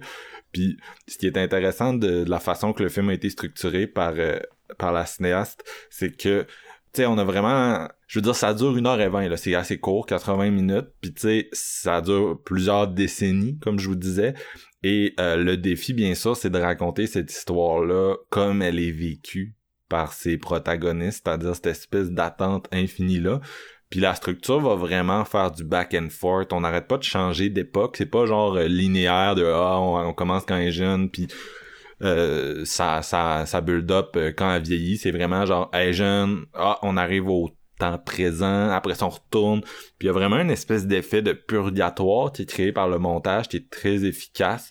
Euh, tout le stock qu'on voit est en noir et blanc, ça aussi ça ajoute une espèce d'ambiance un peu euh, éthérée, si je peux dire. Puis euh, c'était vraiment une, c'est vraiment la forme là qui parvient à capturer cette espèce d'expérience là, un peu vraiment de, de le temps est en suspens pendant que cette femme-là attend que son mari sorte. Ils ont quatre enfants ensemble. Tu les enfants, ils, je veux dire, à un moment donné, on la voit enceinte, puis à un moment donné, ils, fêtent leurs 18 ans, puis ils ont jamais vu leur père sorti de prison. Ils ont jamais eu vraiment de, de parce que elle est vraiment impliquée avec son, son mari. Fait que elle s'est pas remariée, elle a pas eu d'autres chums, rien. Euh, elle est monoparentale, elle fait des conférences, puis tu je veux dire, euh, elle a élevé ses enfants seule, puis euh, ses enfants ils ont évolué dans, dans ce milieu-là, puis on les voit on les voit vieillir. Fait qu'il y a vraiment un côté vraiment un côté boyhood, mais tu mis au service d'un thème extrêmement prenant puis très important euh, aux États-Unis. Vous le savez sûrement, mais les États-Unis ont le plus haut taux d'incarcération au monde, donc c'est eux qui ont le plus haut pourcentage de leurs citoyens en prison. Là-bas, le système de prison est un système privé. Il y a eu un solide documentaire sur le sujet fait par euh, Ava Duvernay, là, ça s'appelle 13, ça avait plus un... c'est sur Netflix, puis ça avait plus un, une approche un peu à la Spike Lee, là, qui dropait beaucoup de faits, qui, qui parlait à beaucoup de monde, mais c'est vraiment très intéressant, là, parce que ça nous rappelle que le système carcéral aux États-Unis est vraiment wrong, un système privé qui essaie de faire des économies sur le dos des gens, puis qui utilise également les prisonniers pour... Euh, pour euh, du travail forcé. Fait que ça Ava Duvernay tire un peu la conclusion que c'est une espèce de, de dérive moderne de l'époque de l'esclavage parce que les, les, les Noirs sont surincarcérés. Puis Time, c'est un peu euh, la réponse à ça qui est plus minimaliste, qui nous met plus vraiment avec c'est ça, cette unité familiale-là. On suit ces gens-là euh, à travers à travers 20 ans, puis on en sort vraiment éprouvé. C'est très intense émotionnellement. Moi, j'ai beaucoup embarqué euh, autant avec les, personnages que j'ai appris à apprécier puis pour lesquels j'ai ressenti beaucoup d'empathie que par la forme que je décris depuis tantôt le montage un peu back and forth euh, qui m'a qui m'a semblé vraiment une solide euh, idée formelle pour vraiment driver son point. Bref pour moi c'est dans une année où il semble avoir eu beaucoup de documentaires vraiment populaires c'est celui qui m'a le plus euh, marqué comme spectateur et je vous le recommande, ça vous attend sur Prime. Prime! Prime. Merci Prime. Yes. fait nos numéro 7, euh, on est de retour sur Steven. Ouais. Hey, à date, euh, Marc, mes trois films précédents, c'était trois films que tu avais mentionnés d'avance. Tu disais ça va ça va être mon 9 sur 10 avec ces trois-là. je le savais qu'il allait m'en manquer un. ouais. Écoute, c'est peut-être le moment de, de fucker un peu ton top. Celui-ci, tu l'as pas nommé, Marc. Et je te suis. Time de Garrett Bradley. Oh! Oh! J'avais même pas que tu l'avais vu, tu m'as caché ça. ouais, ben tu écoute, euh, des fois j'écoute de quoi, puis après je suis il va falloir que j'en discute, puis j'oublie. C'est drôle quand non seulement on a le même film, mais en plus on l'a à la même position. ouais, c'est assez dingue. Ben, une position euh, une de l'autre, en fait. Oh. Toi, c'est 8, moi, c'est 7. Je te trouvais silencieux pendant que je parlais de mon film, j'aurais dû m'en douter. non, ben, souvent, quand je suis silencieux, c'est parce que j'ai pas vu le film. On s'entend. Vous parliez tantôt de Wonder Woman, je peux pas, je peux pas dire grand-chose.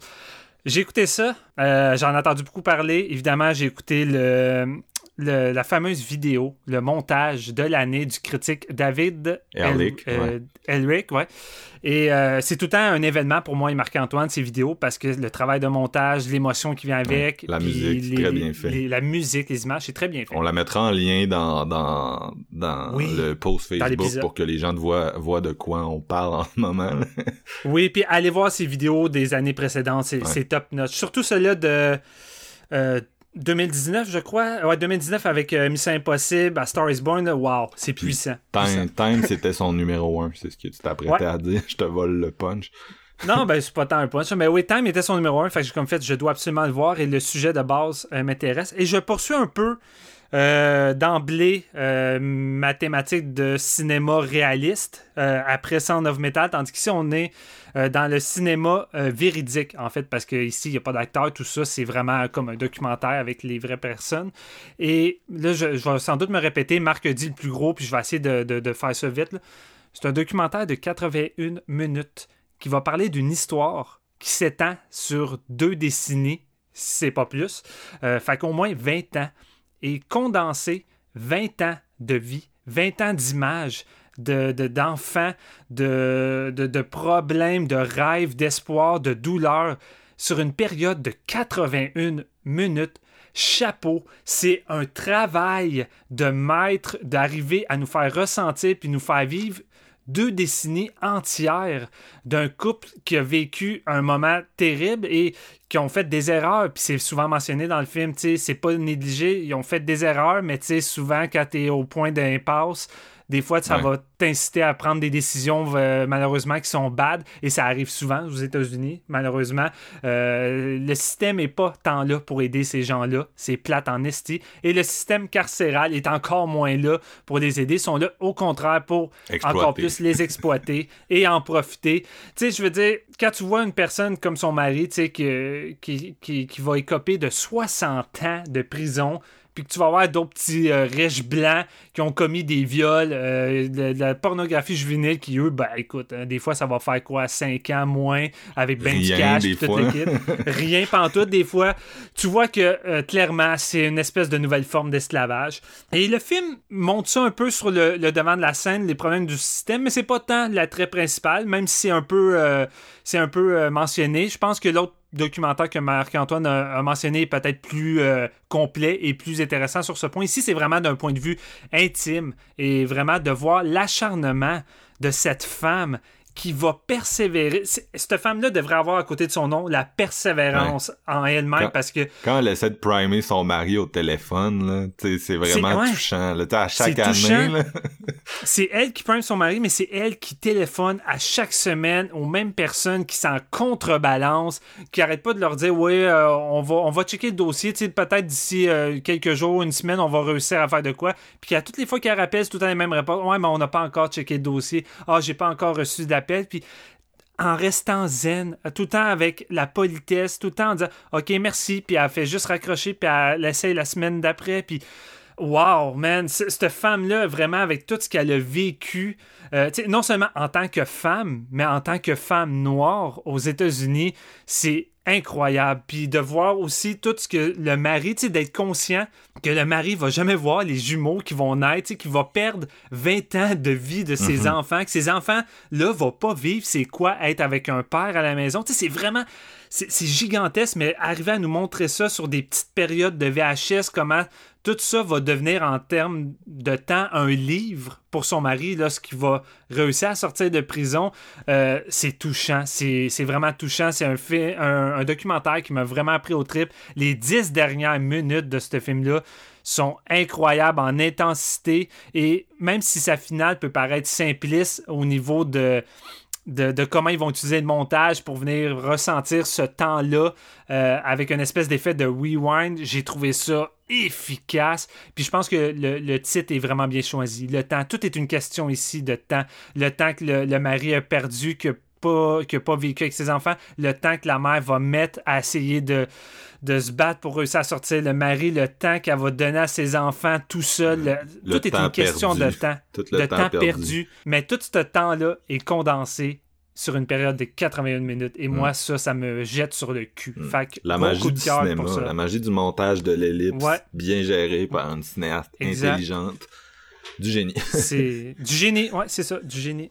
OK, fait que, ouais, on est dans le numéro 7, je t'ai mêlé. Euh, donc euh, là, on est à Jean-François. C'est quoi, toi? Alright, mon numéro 7, on retourne en musique ici. Euh, de mon côté, j'ai vu quelques documentaires musicaux cette année et celui-là, c'est mon préféré documentaire que j'ai vu.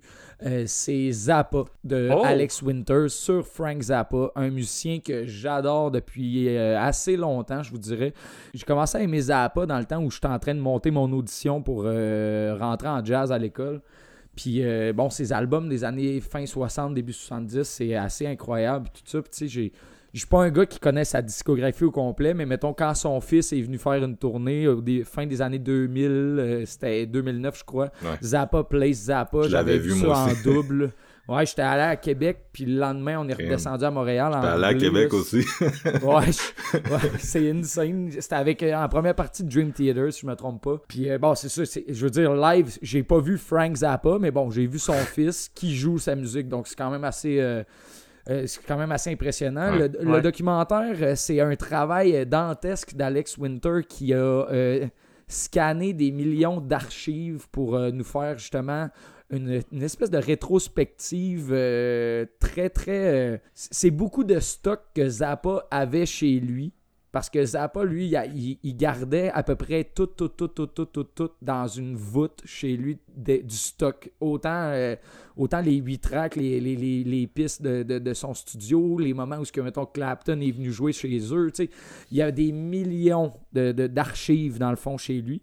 Et ils ont restauré ces archives-là pendant euh, des années et des années pour en faire, mettons, un documentaire qui nous raconte un peu, pas sa vie complète, mais vraiment des tranches de vie pour nous montrer c'est qui était le personnage. Il y a des entrevues avec la famille aussi et tout ça, mais beaucoup de moments où ce que lui, en, entre, en entrevue aux- des années 70, des années 80, tout ça, avant qu'il qu'il termine sa vie, je crois que c'est en 93, euh, c'est pas, je vous le dis d'avance, c'est pas un documentaire qui est tant rythmé. C'est très, très. euh, faut que t'aimes le personnage, mettons. Faut que tu le connaisses un peu pour triper, je pense.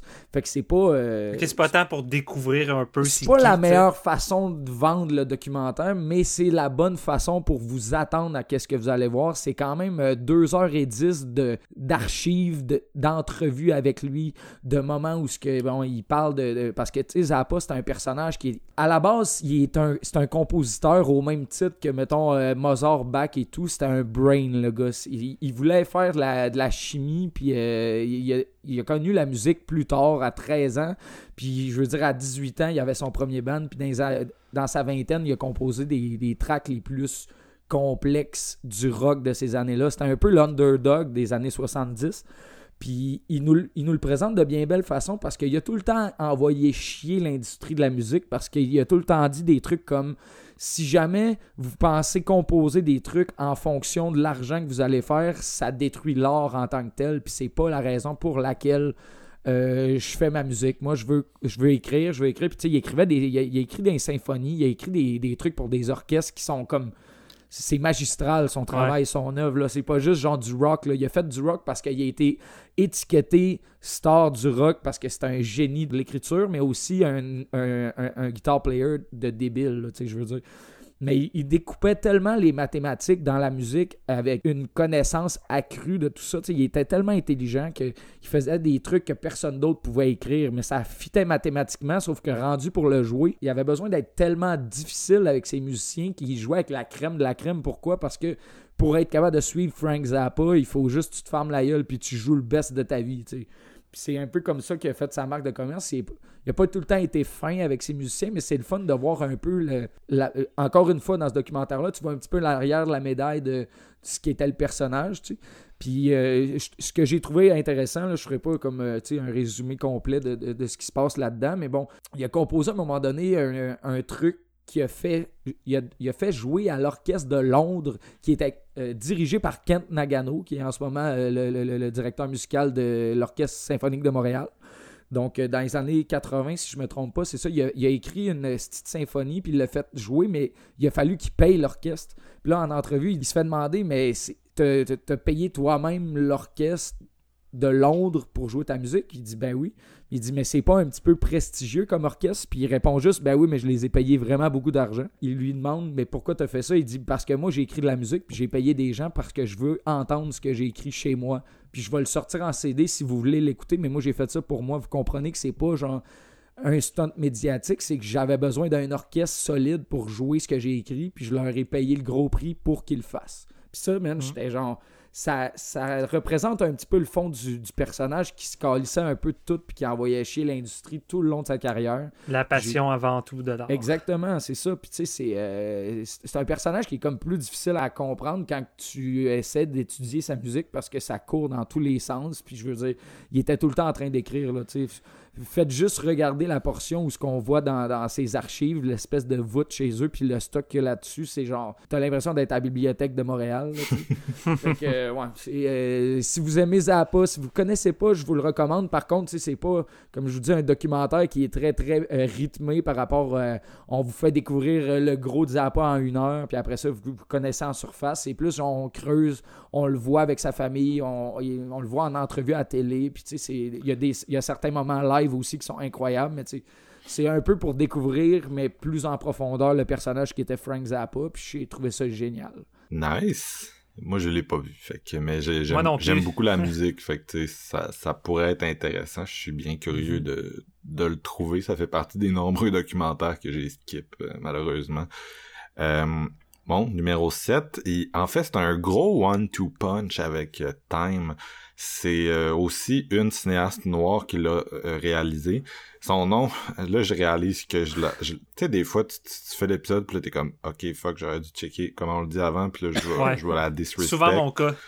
Euh, Shi- Shinonye Shuku, qui était une, euh, qui est une enseignante à l'université aux États-Unis euh, en, en scénarisation. Puis c'est son premier long métrage. Euh, c'est Clemency. Ça a gagné le Grand Prix à Sundance en 2019, il y a deux ans. Puis ça, c'est comme le Grand Prix, c'est ça le dit, mais c'est le plus gros prix à Sundance. Puis euh, moi, j'ai vu beaucoup de, connaissances le voir qui étaient un peu divisées. Il y a du monde qui n'ont pas embarqué. Je me disais, ah, c'est peut-être un cas de, de film euh, overhypé par sa réputation. Puis on dirait que ça me tentait semi de le voir. Euh, le, le, c'est venu au cinéma à Québec avant les fermetures, je l'ai, je l'ai manqué. Euh, Marc-Antoine Tanguay, qui est un, un- un autre euh, auditeur euh, qui nous écrit souvent à séance pour nous parler de, de ses visionnements, de nous conseiller des trucs, euh, m'avait écrit, il m'a dit Hey, euh, il faudrait vraiment que tu ailles voir ça, puis je, me, je, je m'excuse, mais tu sais, sur le coup, on dirait que j'étais. Je, sais pas, il on dirait que j'avais peur d'être déçu, en gros. Le film est sur Crave en ce moment. Euh, puis j'ai fini par le- l'essayer sur Crave. Puis encore une fois, je m'attendais pas à la claque que j'ai eue, tu sais. Euh, le personnage principal est joué par Alfred Woodward dans un des meilleurs rôles de sa carrière. Euh, elle joue Bernadine Williams. Puis c'est la, la, la directrice d'une prison. Euh, et elle supervise les exécutions de prisonniers. C'est la directrice dans un, un death row, là, comme on appelle aux États-Unis. Fait que c'est vraiment, c'est un film sur la peine de mort. Euh, tu sais, quand t'es au secondaire, là, genre, euh, tu fais genre un, dans ton cours de français, tu fais des débats, puis ils te disent, euh, là, il y a trois sujets, on est tanné que vous en parliez, là, la légalisation du cannabis, l'avortement, puis la peine de mort. Là, parlez pas de ça, tu sais. Euh, mais je trouve vraiment que Clemency, c'est un film qui va t'amener au-delà des, des clichés, qui va vraiment, euh, par une étude de caractère, euh, nous parler un peu de l'esprit dans lequel on fait on, on, on administre la peine de mort. Bon, au Canada, on le fait pas, là, fait que c'est un peu étranger à nous. Ouais. C'est pas c'est pas le sujet politique le plus euh, local, mais euh, c'est ça vraiment le- l'espèce d'état d'esprit euh, ce personnage là qui va vraiment être graduellement démoli par ce qu'elle fait. Euh, le film commence sur justement l'administration d'une peine de mort à un, un criminel. Euh, puis ça tourne mal, je vais pas en dire trop, mais c'est vraiment trash. Puis la cinéaste, elle, sais, elle, elle a décidé qu'elle allait jusqu'au bout. Fait que c'est une des, littéralement une des pires scènes d'horreur de, de, de 2020, là, en termes de qu'est-ce qui se passe, comment ça se passe, puis t'es juste comme, arrêtez ça, tu sais, puis c'est vraiment, je pense, l'effet qu'elle voulait aller chercher. Sais, je veux dire, tu sais, des peines de mort, on, on sait, mettons, ah, telle personne aux États-Unis vient d'être exécutée, mais tu sais, on, on le voit pas concrètement vraiment qu'est-ce qui se passe. Puis toute l'inhumanité puis la froideur de ça, euh, même s'il essaye de, de tu un prêtre qui est présent la pièce, puis il essaie de, il essaie de rendre ça un peu protocolaire, puis euh, mais ça l'est pas, tu sais, c'est un peu vraiment absurde, c'est ça qu'elle cherche à démontrer. Puis ensuite, on va suivre le personnage euh, qui, là, il y a une autre exécution qui s'en vient. Un homme qu'on n'est même pas sûr s'il est coupable, un homme noir. On n'est même pas sûr s'il est coupable ou pas euh, du crime qu'il a commis. Tu sais, il y a comme une espèce d'ambiguïté, mais là, ils vont aller de l'avant avec l'exécution, puis le criminel essaie d'utiliser tous les recours. Le criminel, en tout cas, le, le crime... Faudrait que j'arrête de dire le mot criminel, là, c'est même pas ça. C'est juste, c'est quelqu'un qui est incarcéré, mais comme je dis, on n'est Ouais. même pas sûr s'il a commis le crime euh, dans, dans le scénario, tu sais. Puis, euh, mais c'est ça, lui, lui, il épuise un peu tous les recours possibles pour pas se faire exécuter. Euh, pendant ce temps-là, euh, le, le, le- notre personnage principal, qui est vraiment au service du système, va comme de l'avant avec la procédure. Euh, on la voit chez elle avec son mari, tu sais, qui est vraiment... Je veux dire, il la voit un peu perdre euh, son humanité graduellement. Euh, c'est un film qui est très très intense, très dur, qui repose beaucoup sur la performance de Alfred Woodward justement. Et moi, je, écoute, je, je comprends qu'il y a du monde qui ont moins peut-être embarqué, qui ont peut-être, mais j'ai vraiment trouvé qu'émotionnellement c'était un coup de poing, euh, que la mise en scène était absolument maîtrisé puis que c'est un film qui va loin dans le son militantisme un, peu comme c'est pour ça que je dis c'est un gros one two punch avec Time là, mais tu sais deux fans noirs qui se sont élevés là contre un système qui est extrêmement euh, qui est extrêmement discriminatoire bien sûr. Euh, puis Bref, c'est vraiment c'est un je sais pas, c'est un film qui dont la forme épouse parfaitement le sujet puis ils ont vraiment euh, réussi par l'écriture du personnage central à donner une espèce d'humanité à ce concept-là vraiment comme je disais absurde de de l'État états-unien. Fait que bref, mm. la prison aux États-Unis, c'est de la merde. C'est de la merde. je, vous recommande beaucoup Clemency si vous avez euh, Crave là, je c'est ça. On dirait que c'est le genre de film que je suis pas sûr qu'est-ce que les gens lui reprochent. Fait que, regarde, c'est la vie. Il y, a une réception quand même assez euh, mitigée? Oui.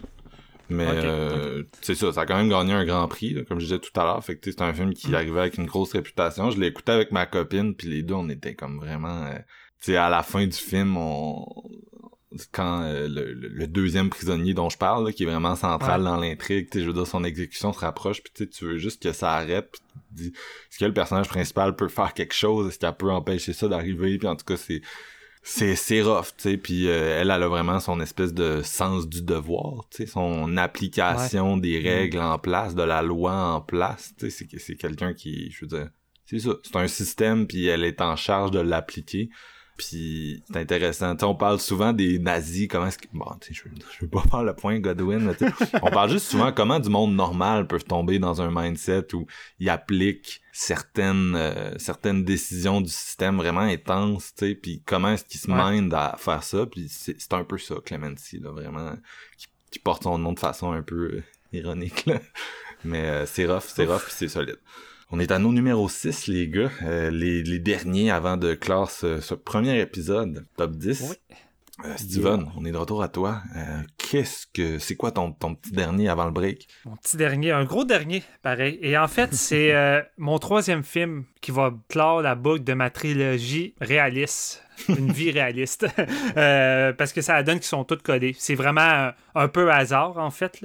Euh, quand j'ai remarqué par la suite que c'était ainsi, j'ai comme fait, hmm, ça fonctionne bien, j'aime ça. Et ça va peut-être sembler grossier comment je vais juste séparer ça en deux catégories. Puis oui, ça l'est, je veux dire, euh, c'est plus vaste que ça, mais pour ce film-là, j'ai envie de séparer ça en deux catégories. T'as le cinéma qui tente de t'évader du monde réel pour t'apporter ailleurs, dans un endroit qui n'existe pas, la magie du cinéma. Et le cinéma réaliste qui tente en tant que tel de te montrer une facette d'une vie que tu n'as pas vécue, que tu ne vivras sans doute jamais, de montrer juste une autre facette de ta réalité qui est juste inexistence dans, dans ta vie euh, personnelle pour différentes raisons. Et celui-ci frappe vraiment fort et je crois que c'est un film extrêmement important que pratiquement tout le monde devrait voir, surtout des hommes. C'est Never, Rarely, Sometime, Always de Elisa Hitman. Euh, pas de réaction, Marc, ça m'étonne, hein? ah, ah, surprenant. Ah, je ne connais pas ce film. non, euh, il, est plus haut dans ma liste. ouais, ça, je m'en doute, mais en même temps, encore une fois, je fuck ton top euh, que tu disais ah, oui, que oui, j'allais voir tel film. Hein? C'est plus ça. pas venir. Tu t'es bien caché ton jeu, mon petit, mon petit Tu verras. Euh, tu t'en fais pas, je vais te laisser ton heure de, de gloire. C'est vraiment. c'est toi qui l'as vu en premier, qui, qui, qui, en avait parlé, qui nous l'a conseillé. Ben, c'est un, un, film qui a été très bien reçu. Oui. extrêmement. C'est un des films les mieux reçus euh, de 2020. En 2020. simplement. Ouais. Euh, réalisé par Elisa Hitman. Et on va suivre euh, une jeune adolescente de 17 ans du nom de Anton. C'est ça comme ça qu'on dit son nom? Vous savez comment je suis pas bon avec les noms. D'habitude, mes collègues sont, sont là pour m'orienter. qui est interprété par Sidney Flanagan et sa cousine, qui est interprétée par Talia Ryder. Et c'est ça. Autumn vient d'apprendre récemment euh, qu'elle est enceinte. Et elle veut pas ébruter un peu euh, tout ça. Elle veut pas que sa famille le sache parce qu'elle semble être quand même dans une famille un peu euh, dysfonctionnelle ou que c'est assez fermé, fermé entre eux, surtout avec son père. Son père qui a l'air vraiment d'un esti de trou de cul. En tout cas, je le dis là, mais il y, a des moments vraiment malaisants avec son père que j'ai vraiment pas apprécié. Puis c'est ça, elle va essayer de, se faire avorter. Mais c'est pas trop évident dans sa petite ville de Pennsylvanie, une genre de petite ville rurale. Euh, la place où que le, son docteur va lui faire son, son examen, elle n'est pas tant pro-avortement. En fait, elle est plus pro-life. Ouais. Puis au début, elle, début, au début, elle lui donne carrément même pas le choix de l'avortement. C'est vraiment juste comme tu vas avoir un bébé, tu vas voir, c'est génial, c'est, tu vas changer de mentalité un coup, tu vas avoir ton bébé dans des bras. Ou, ben, écoute, il y a des couples qui désirent avoir un enfant puis qui n'ont pas la chance d'en avoir. Fait que c'est ça que tu peux avoir. Ouais, mais l'avortement dans tout ça. Ah oui, tu, songes peut-être à l'avortement. Attends une minute, j'ai une cassette des années 60 qui va te montrer que l'avortement, ben, c'est un acte de violence puis que c'est dégueulasse. Déjà là, euh, gros malaise de, déjà de voir une jeune fille de 17 ans qui est dans, un, dans une impasse, dans un choix difficile, puis lui montrer euh, une des impasses peut-être les plus importantes comme étant un acte de violence dégueulasse. Euh, c'est assez ordinaire, merci. Fait qu'elle va décider de trouver une clinique, une clinique qui va se retrouver à New York finalement, qui vont accepter euh, de, lui faire l'avortement euh, sans, sans, sans l'accord de, de ses parents. Fait qu'elle va voyager, prendre un billet avec l'autobus avec sa cousine qui va l'aider. C'est la seule qui est au courant, qui est enceinte. Elle va voyager jusqu'à New York, puis au travers de ce voyage-là, ce genre de road trip, entre guillemets, on va vivre un peu les petits péripéties simplistes de sa vie de tous les jours en tant que femme de 17 ans. Ben, femme, je vais dire jeune fille de 17 ans, et euh, voir un peu les démarches d'un avortement, euh, qu'est-ce que ça implique, et euh, ainsi de suite. Ouf! Ah. C'est c'est surprenant comme film parce que euh, quand tu lis le sujet, tu t'attends à un portrait vraiment carré. Tu sais, des fois, il y a des films qui Ouais. sont un peu trop genre... euh, voici l'expérience universelle de tel phénomène que, tu sais, comme tu disais, tu, tu vivras pas nécessairement, mais tu sais, en tout cas, il y, Ouais. y en a qui font l'erreur d'être un peu trop broad, genre, puis ça devient... Mais celui-là, il- j'avais peur que ce soit ça, puis c'est pas ça. Ou souvent trop hollywoodien, justement, pour que tout le monde puisse s'identifier. Mais ici, c'est d'une. C'est d'une justesse incroyable. Puis quand je parlais d'une facette que je ne vivrai jamais, je, ne suis pas une fille. J'ai pas dans mon enfant, c'est un petit garçon. Puis je pense qu'un des points les plus importants de ce film-là qui m'a frappé, c'est à quel point que tu sais, il y a beaucoup d'emphase sur la jeunesse. Mettez un condom pour vous protéger euh, des maladies, évidemment, ces choses-là, mais c'est comment l'avortement est banalisé euh, quand t'es jeune. Tu te dis, gars, c'est pas grave, au pays, si tu tombes enceinte, tu te feras avorter. Mais tu sais, avorter, c'est pas quelque chose de simple, c'est quelque chose de gros. Puis c'est pas le gars qui va le vivre. Tu sais, le gars, tout ce qu'il a à faire, c'est comme, ben, fais-toi avorter, puis c'est tout. Tu t'as rien à vivre, tu ta gueule. Euh, puis Tu, per- tu perds 200 pièces pour le payer, puis après tu te Ouais, sauves, ben, c'est ça, là, c'est- c'est souvent ça. tu, tu te sauves en payant, puis tu fermes ta gueule, puis c'est tout, tu sais. Mais ici, je pense que on, non seulement on va vivre toutes les difficultés d'une ado qui, non seulement elle doit le vivre seule parce qu'elle veut pas inclure ses parents dans tout ça. La seule personne qui est incluse, c'est sa cousine. Fait qu'on va vivre ça avec elle euh, dans cette espèce de solitude-là. Sais, comme, elle n'a pas vraiment de point de repère, puis elle n'a jamais eu vraiment, on dirait. tu sais, Elle semble très renfermée sur elle-même. Mais c'est aussi de vivre un peu son quotidien en tant que femme de 17 ans dans l'entourage. Et tu sais, durant tout son voyage, même si c'est parsemé de petits moments simplistes, assez, assez beaux et dans le non-dit, parce que c'est un film. C'est un film qui marche au rythme naturel euh, des personnages. Et il y a rien qui est vraiment qui semble écrit, tout semble vrai, t'as jamais l'impression d'être devant un film ou devant des personnages, les deux filles on dirait que c'est vraiment deux adolescentes. Et vraiment juste de vivre au jour le jour comment c'est d'être une jeune fille. Et j'ai vu des gens qui critiquaient le fait que, bon, encore un film qui montre euh, les gars comme étant juste des trous de cul, puis tous les gars qui vont passer à travers ce film-là, c'est juste des trous de cul.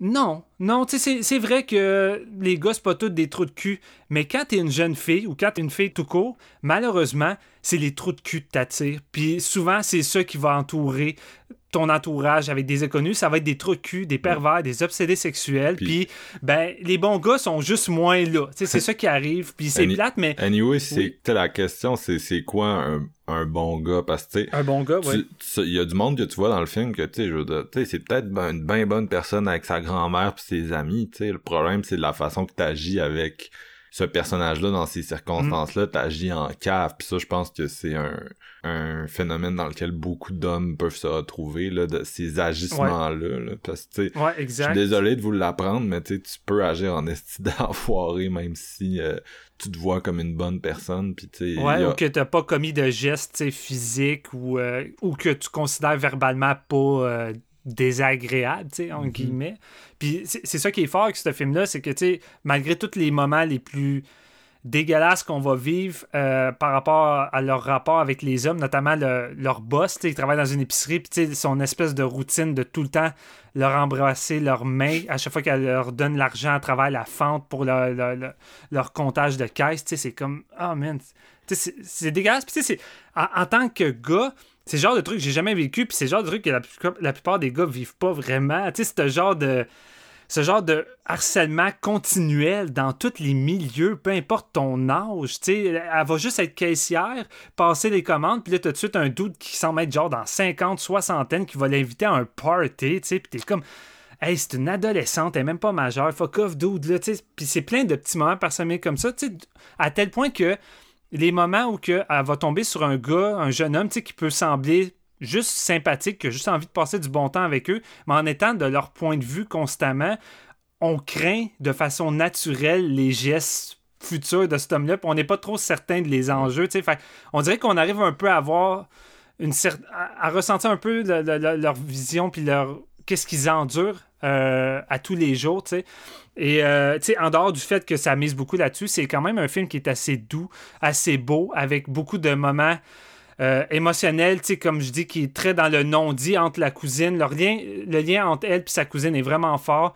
Puis je pense que le, point central de tout ça, évidemment, comme je disais, c'est de vivre un peu euh, étape par étape le processus d'un avortement, chose que je, n'ai pas vécu, je connais pas tant les étapes, euh, qui ici est vraiment, vraiment, vraiment ancré dans, dans le réalisme, j'imagine qui m'a vraiment frappé, qui m'a vraiment frappé, notamment la fameuse séquence du questionnaire où que, avant qu'elle puisse euh, faire son examen puis enclencher la procédure, la madame qui va lui poser euh, une série de questions puis elle peut juste répondre par never, rarely, sometime, always qui m'a écoute je fais juste y repenser puis je suis comme j'ai les larmes encore sur le bord euh, le bord des yeux j'ai trouvé ça frappant tellement fort puis je pense je pense que c'est la séquence qui va briser cette vision banalisée de l'avortement que plusieurs hommes vont avoir quand ils décident d'obliger une femme à coucher avec eux non protégée euh, et ainsi de suite. Fait que, je crois que c'est... Puis ça englobe le film. Pour moi, pour ma part, je crois que c'est un film au complet qui est important à voir autant pour... Euh, les femmes que les hommes, puis de faire vivre une partie, une facette d'une réalité qui, qui, qui, qui, est peut-être encore cachée de nos jours, je trouve, là, qui, qui est très dans le non-dit, puis qui est vraiment comme lourd. C'est très lourd, tu sais. Puis on dirait que chaque étape qu'elle essaie de franchir est tout le temps plus lourd, tout le temps avec des petits poids euh, qui viennent entrave un peu à tout ça, mais il y a quand même des petits moments apaisants, puis l'espèce de solidarité féminine qu'il y a dans ça, que ce soit avec la madame qui lui pose des questions, même sa cousine qui va se forcer à faire certaines choses pour l'aider à travers tout ça.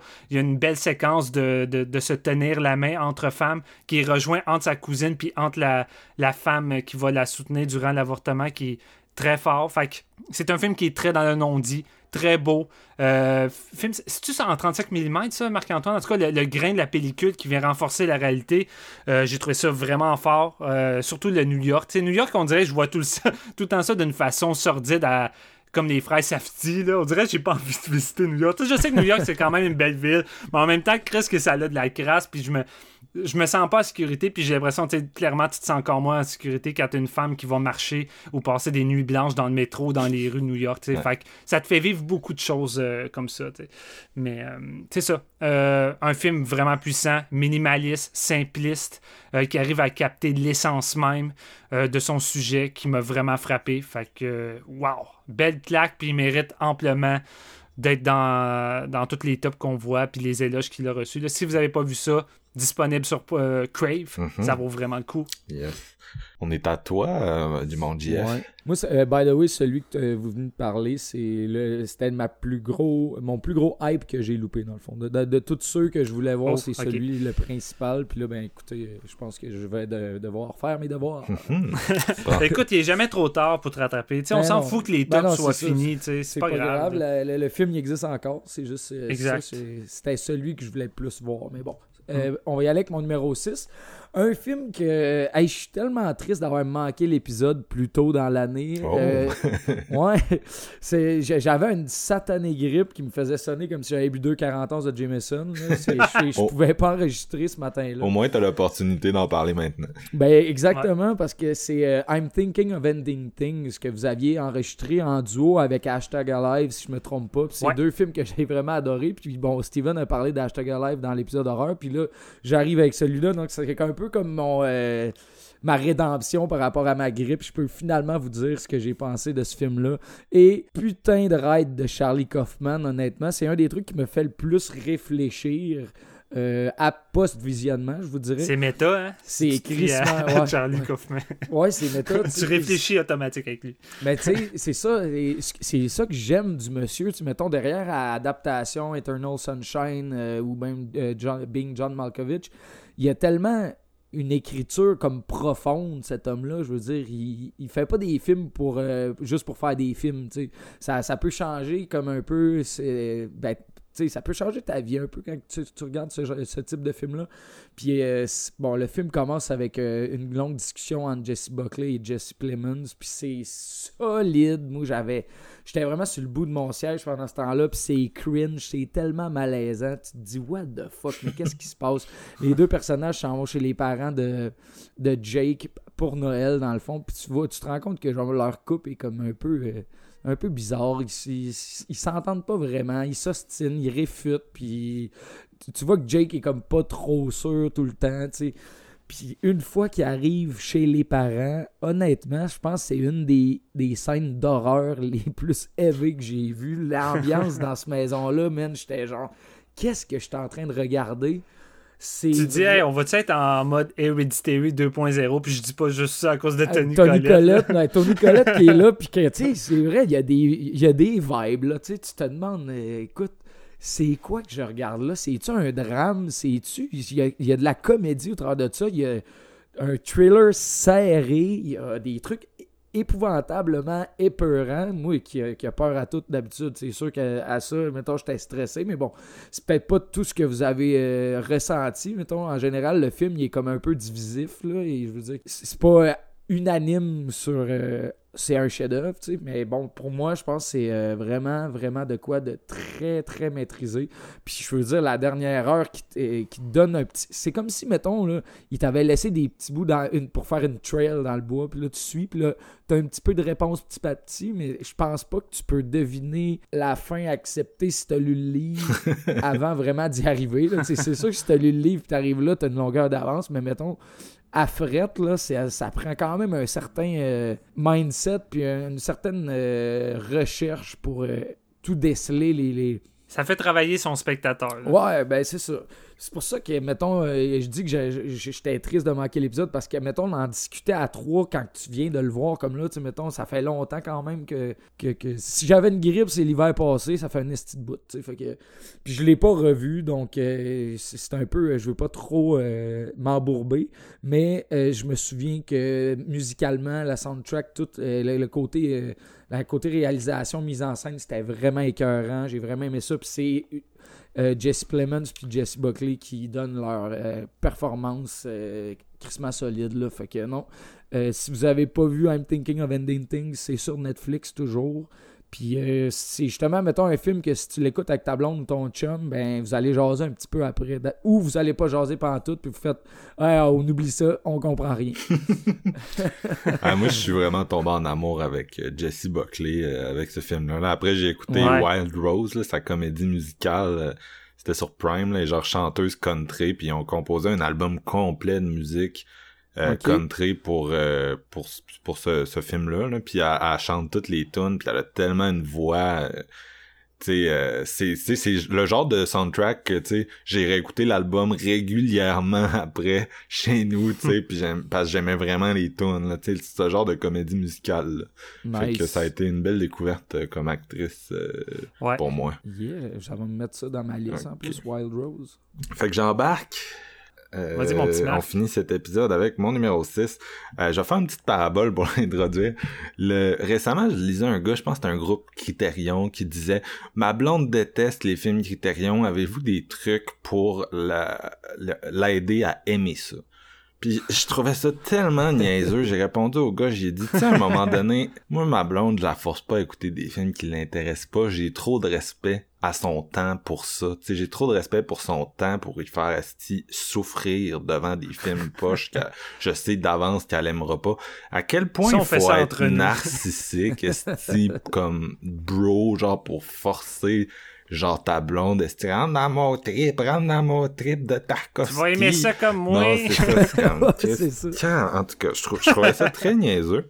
Fait que moi, c'est ça, j'essaye, euh, j'écoute beaucoup de films avec Alexandra, ça fait 9 ans qu'on se connaît, 7 ans qu'on est ensemble. Euh, je connais, je commence à connaître ses goûts, mais cette année, j'ai fait deux erreurs majeures en, en pensant que j'avais anticipé ses goûts, bien sûr. Le premier, c'était Uncut Gems. Je pense qu'elle m'a jamais pardonné. Elle a failli, Oh, elle a failli ouais. me tuer quand on a écouté ça. Je pensais, tu sais, c'était mon deuxième visionnement, là. Je venais de le voir. Je pensais vraiment qu'elle allait aimer ça. Puis genre, elle a tellement détesté ça. C'était comme des ongles sur un tableau, là. Ap- Après, après, ça a été, ça a été difficile. là. Ça a été une difficile fin de soirée. Euh, puis l'autre, c'est récent. C'est de quoi que j'ai écouté sur Netflix aussi avec elle. Puis encore une fois, je pensais vraiment que elle allait embarquer. c'est, c'est mon numéro 6. Euh, Baby Teeth de Shannon euh, Murphy. Ouais. Donc, qui est une addition récente à, à- sur Netflix. C'est un film qui est, c'est pas un Netflix original, c'est un film qui a été disponible en VOD avant ça, euh, qui est même venu, je pense c'était venu dans un festival québécois, genre l'année passée en 2019. Donc, c'est ça, c'est, c'est un film de cancer, de Big euh, avec Elisa Scanlan dans le rôle principal. On l'a vu dans, euh, on l'a vu dans Sharp Objects. C'était la petite sœur de, Amy Adams, euh, de Jean-Marc Vallée. On l'a aussi vu dans Little Woman. On en parlait tout récemment, mais la, la petite sœur Quiet qui joue du piano. Euh, son père est joué par Ben Mendelsohn. Sa mère, c'est Essie Davis, que vous connaissez pour euh, le rôle principal de, de Babadook. Euh, donc, un gros power couple là, pour jouer ses parents.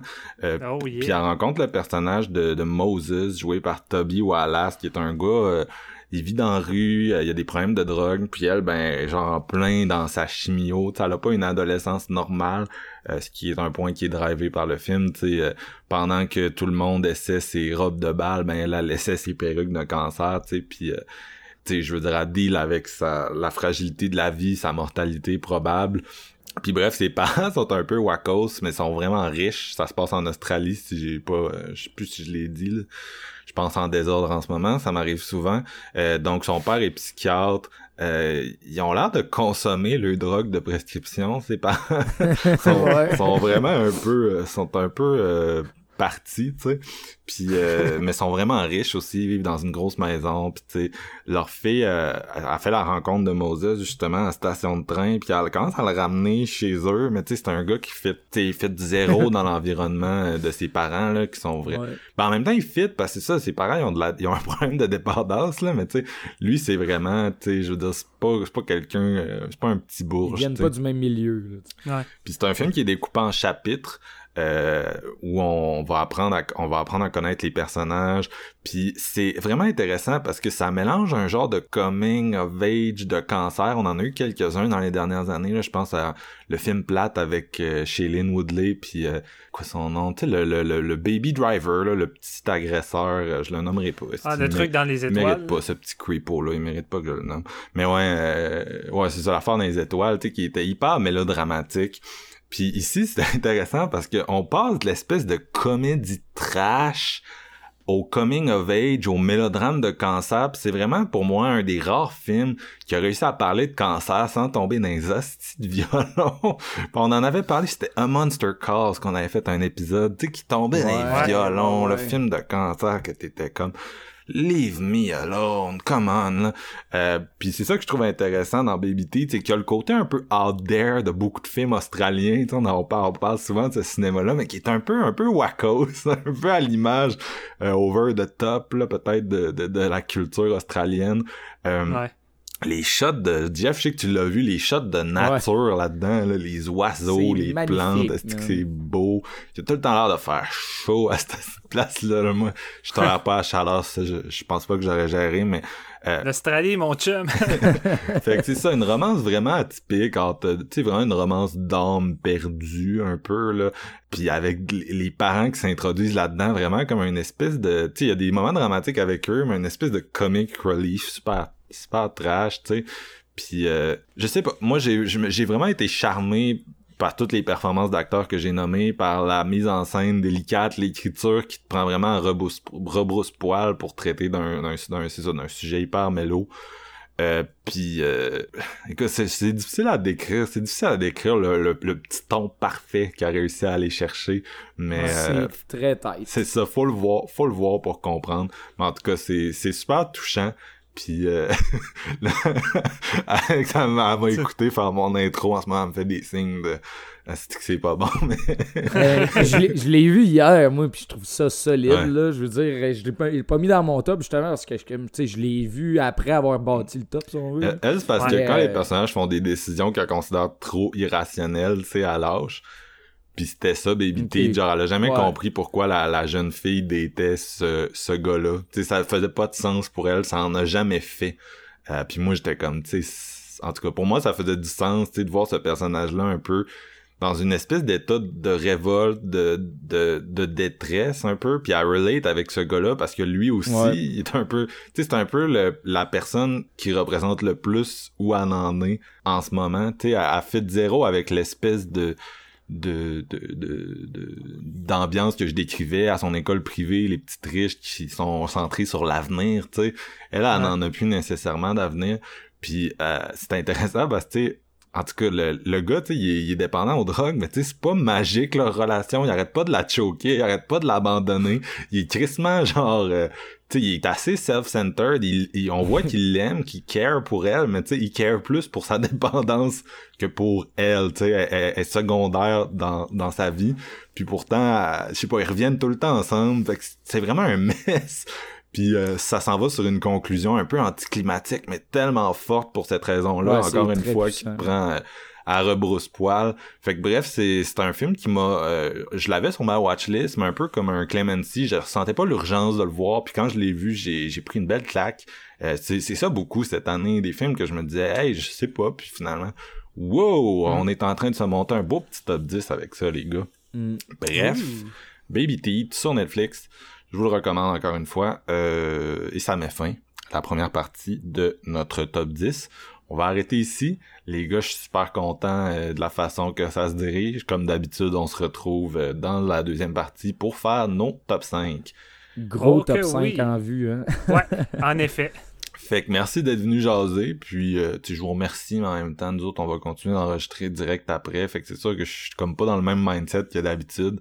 Euh, fait que merci à tout le monde d'avoir écouté la partie 1. J'espère que ça vous a plu. Puis euh, surveillez la partie 2. Euh, elle va s'en venir un peu plus tard sur, sur, sur les réseaux de séances de minuit. Bye!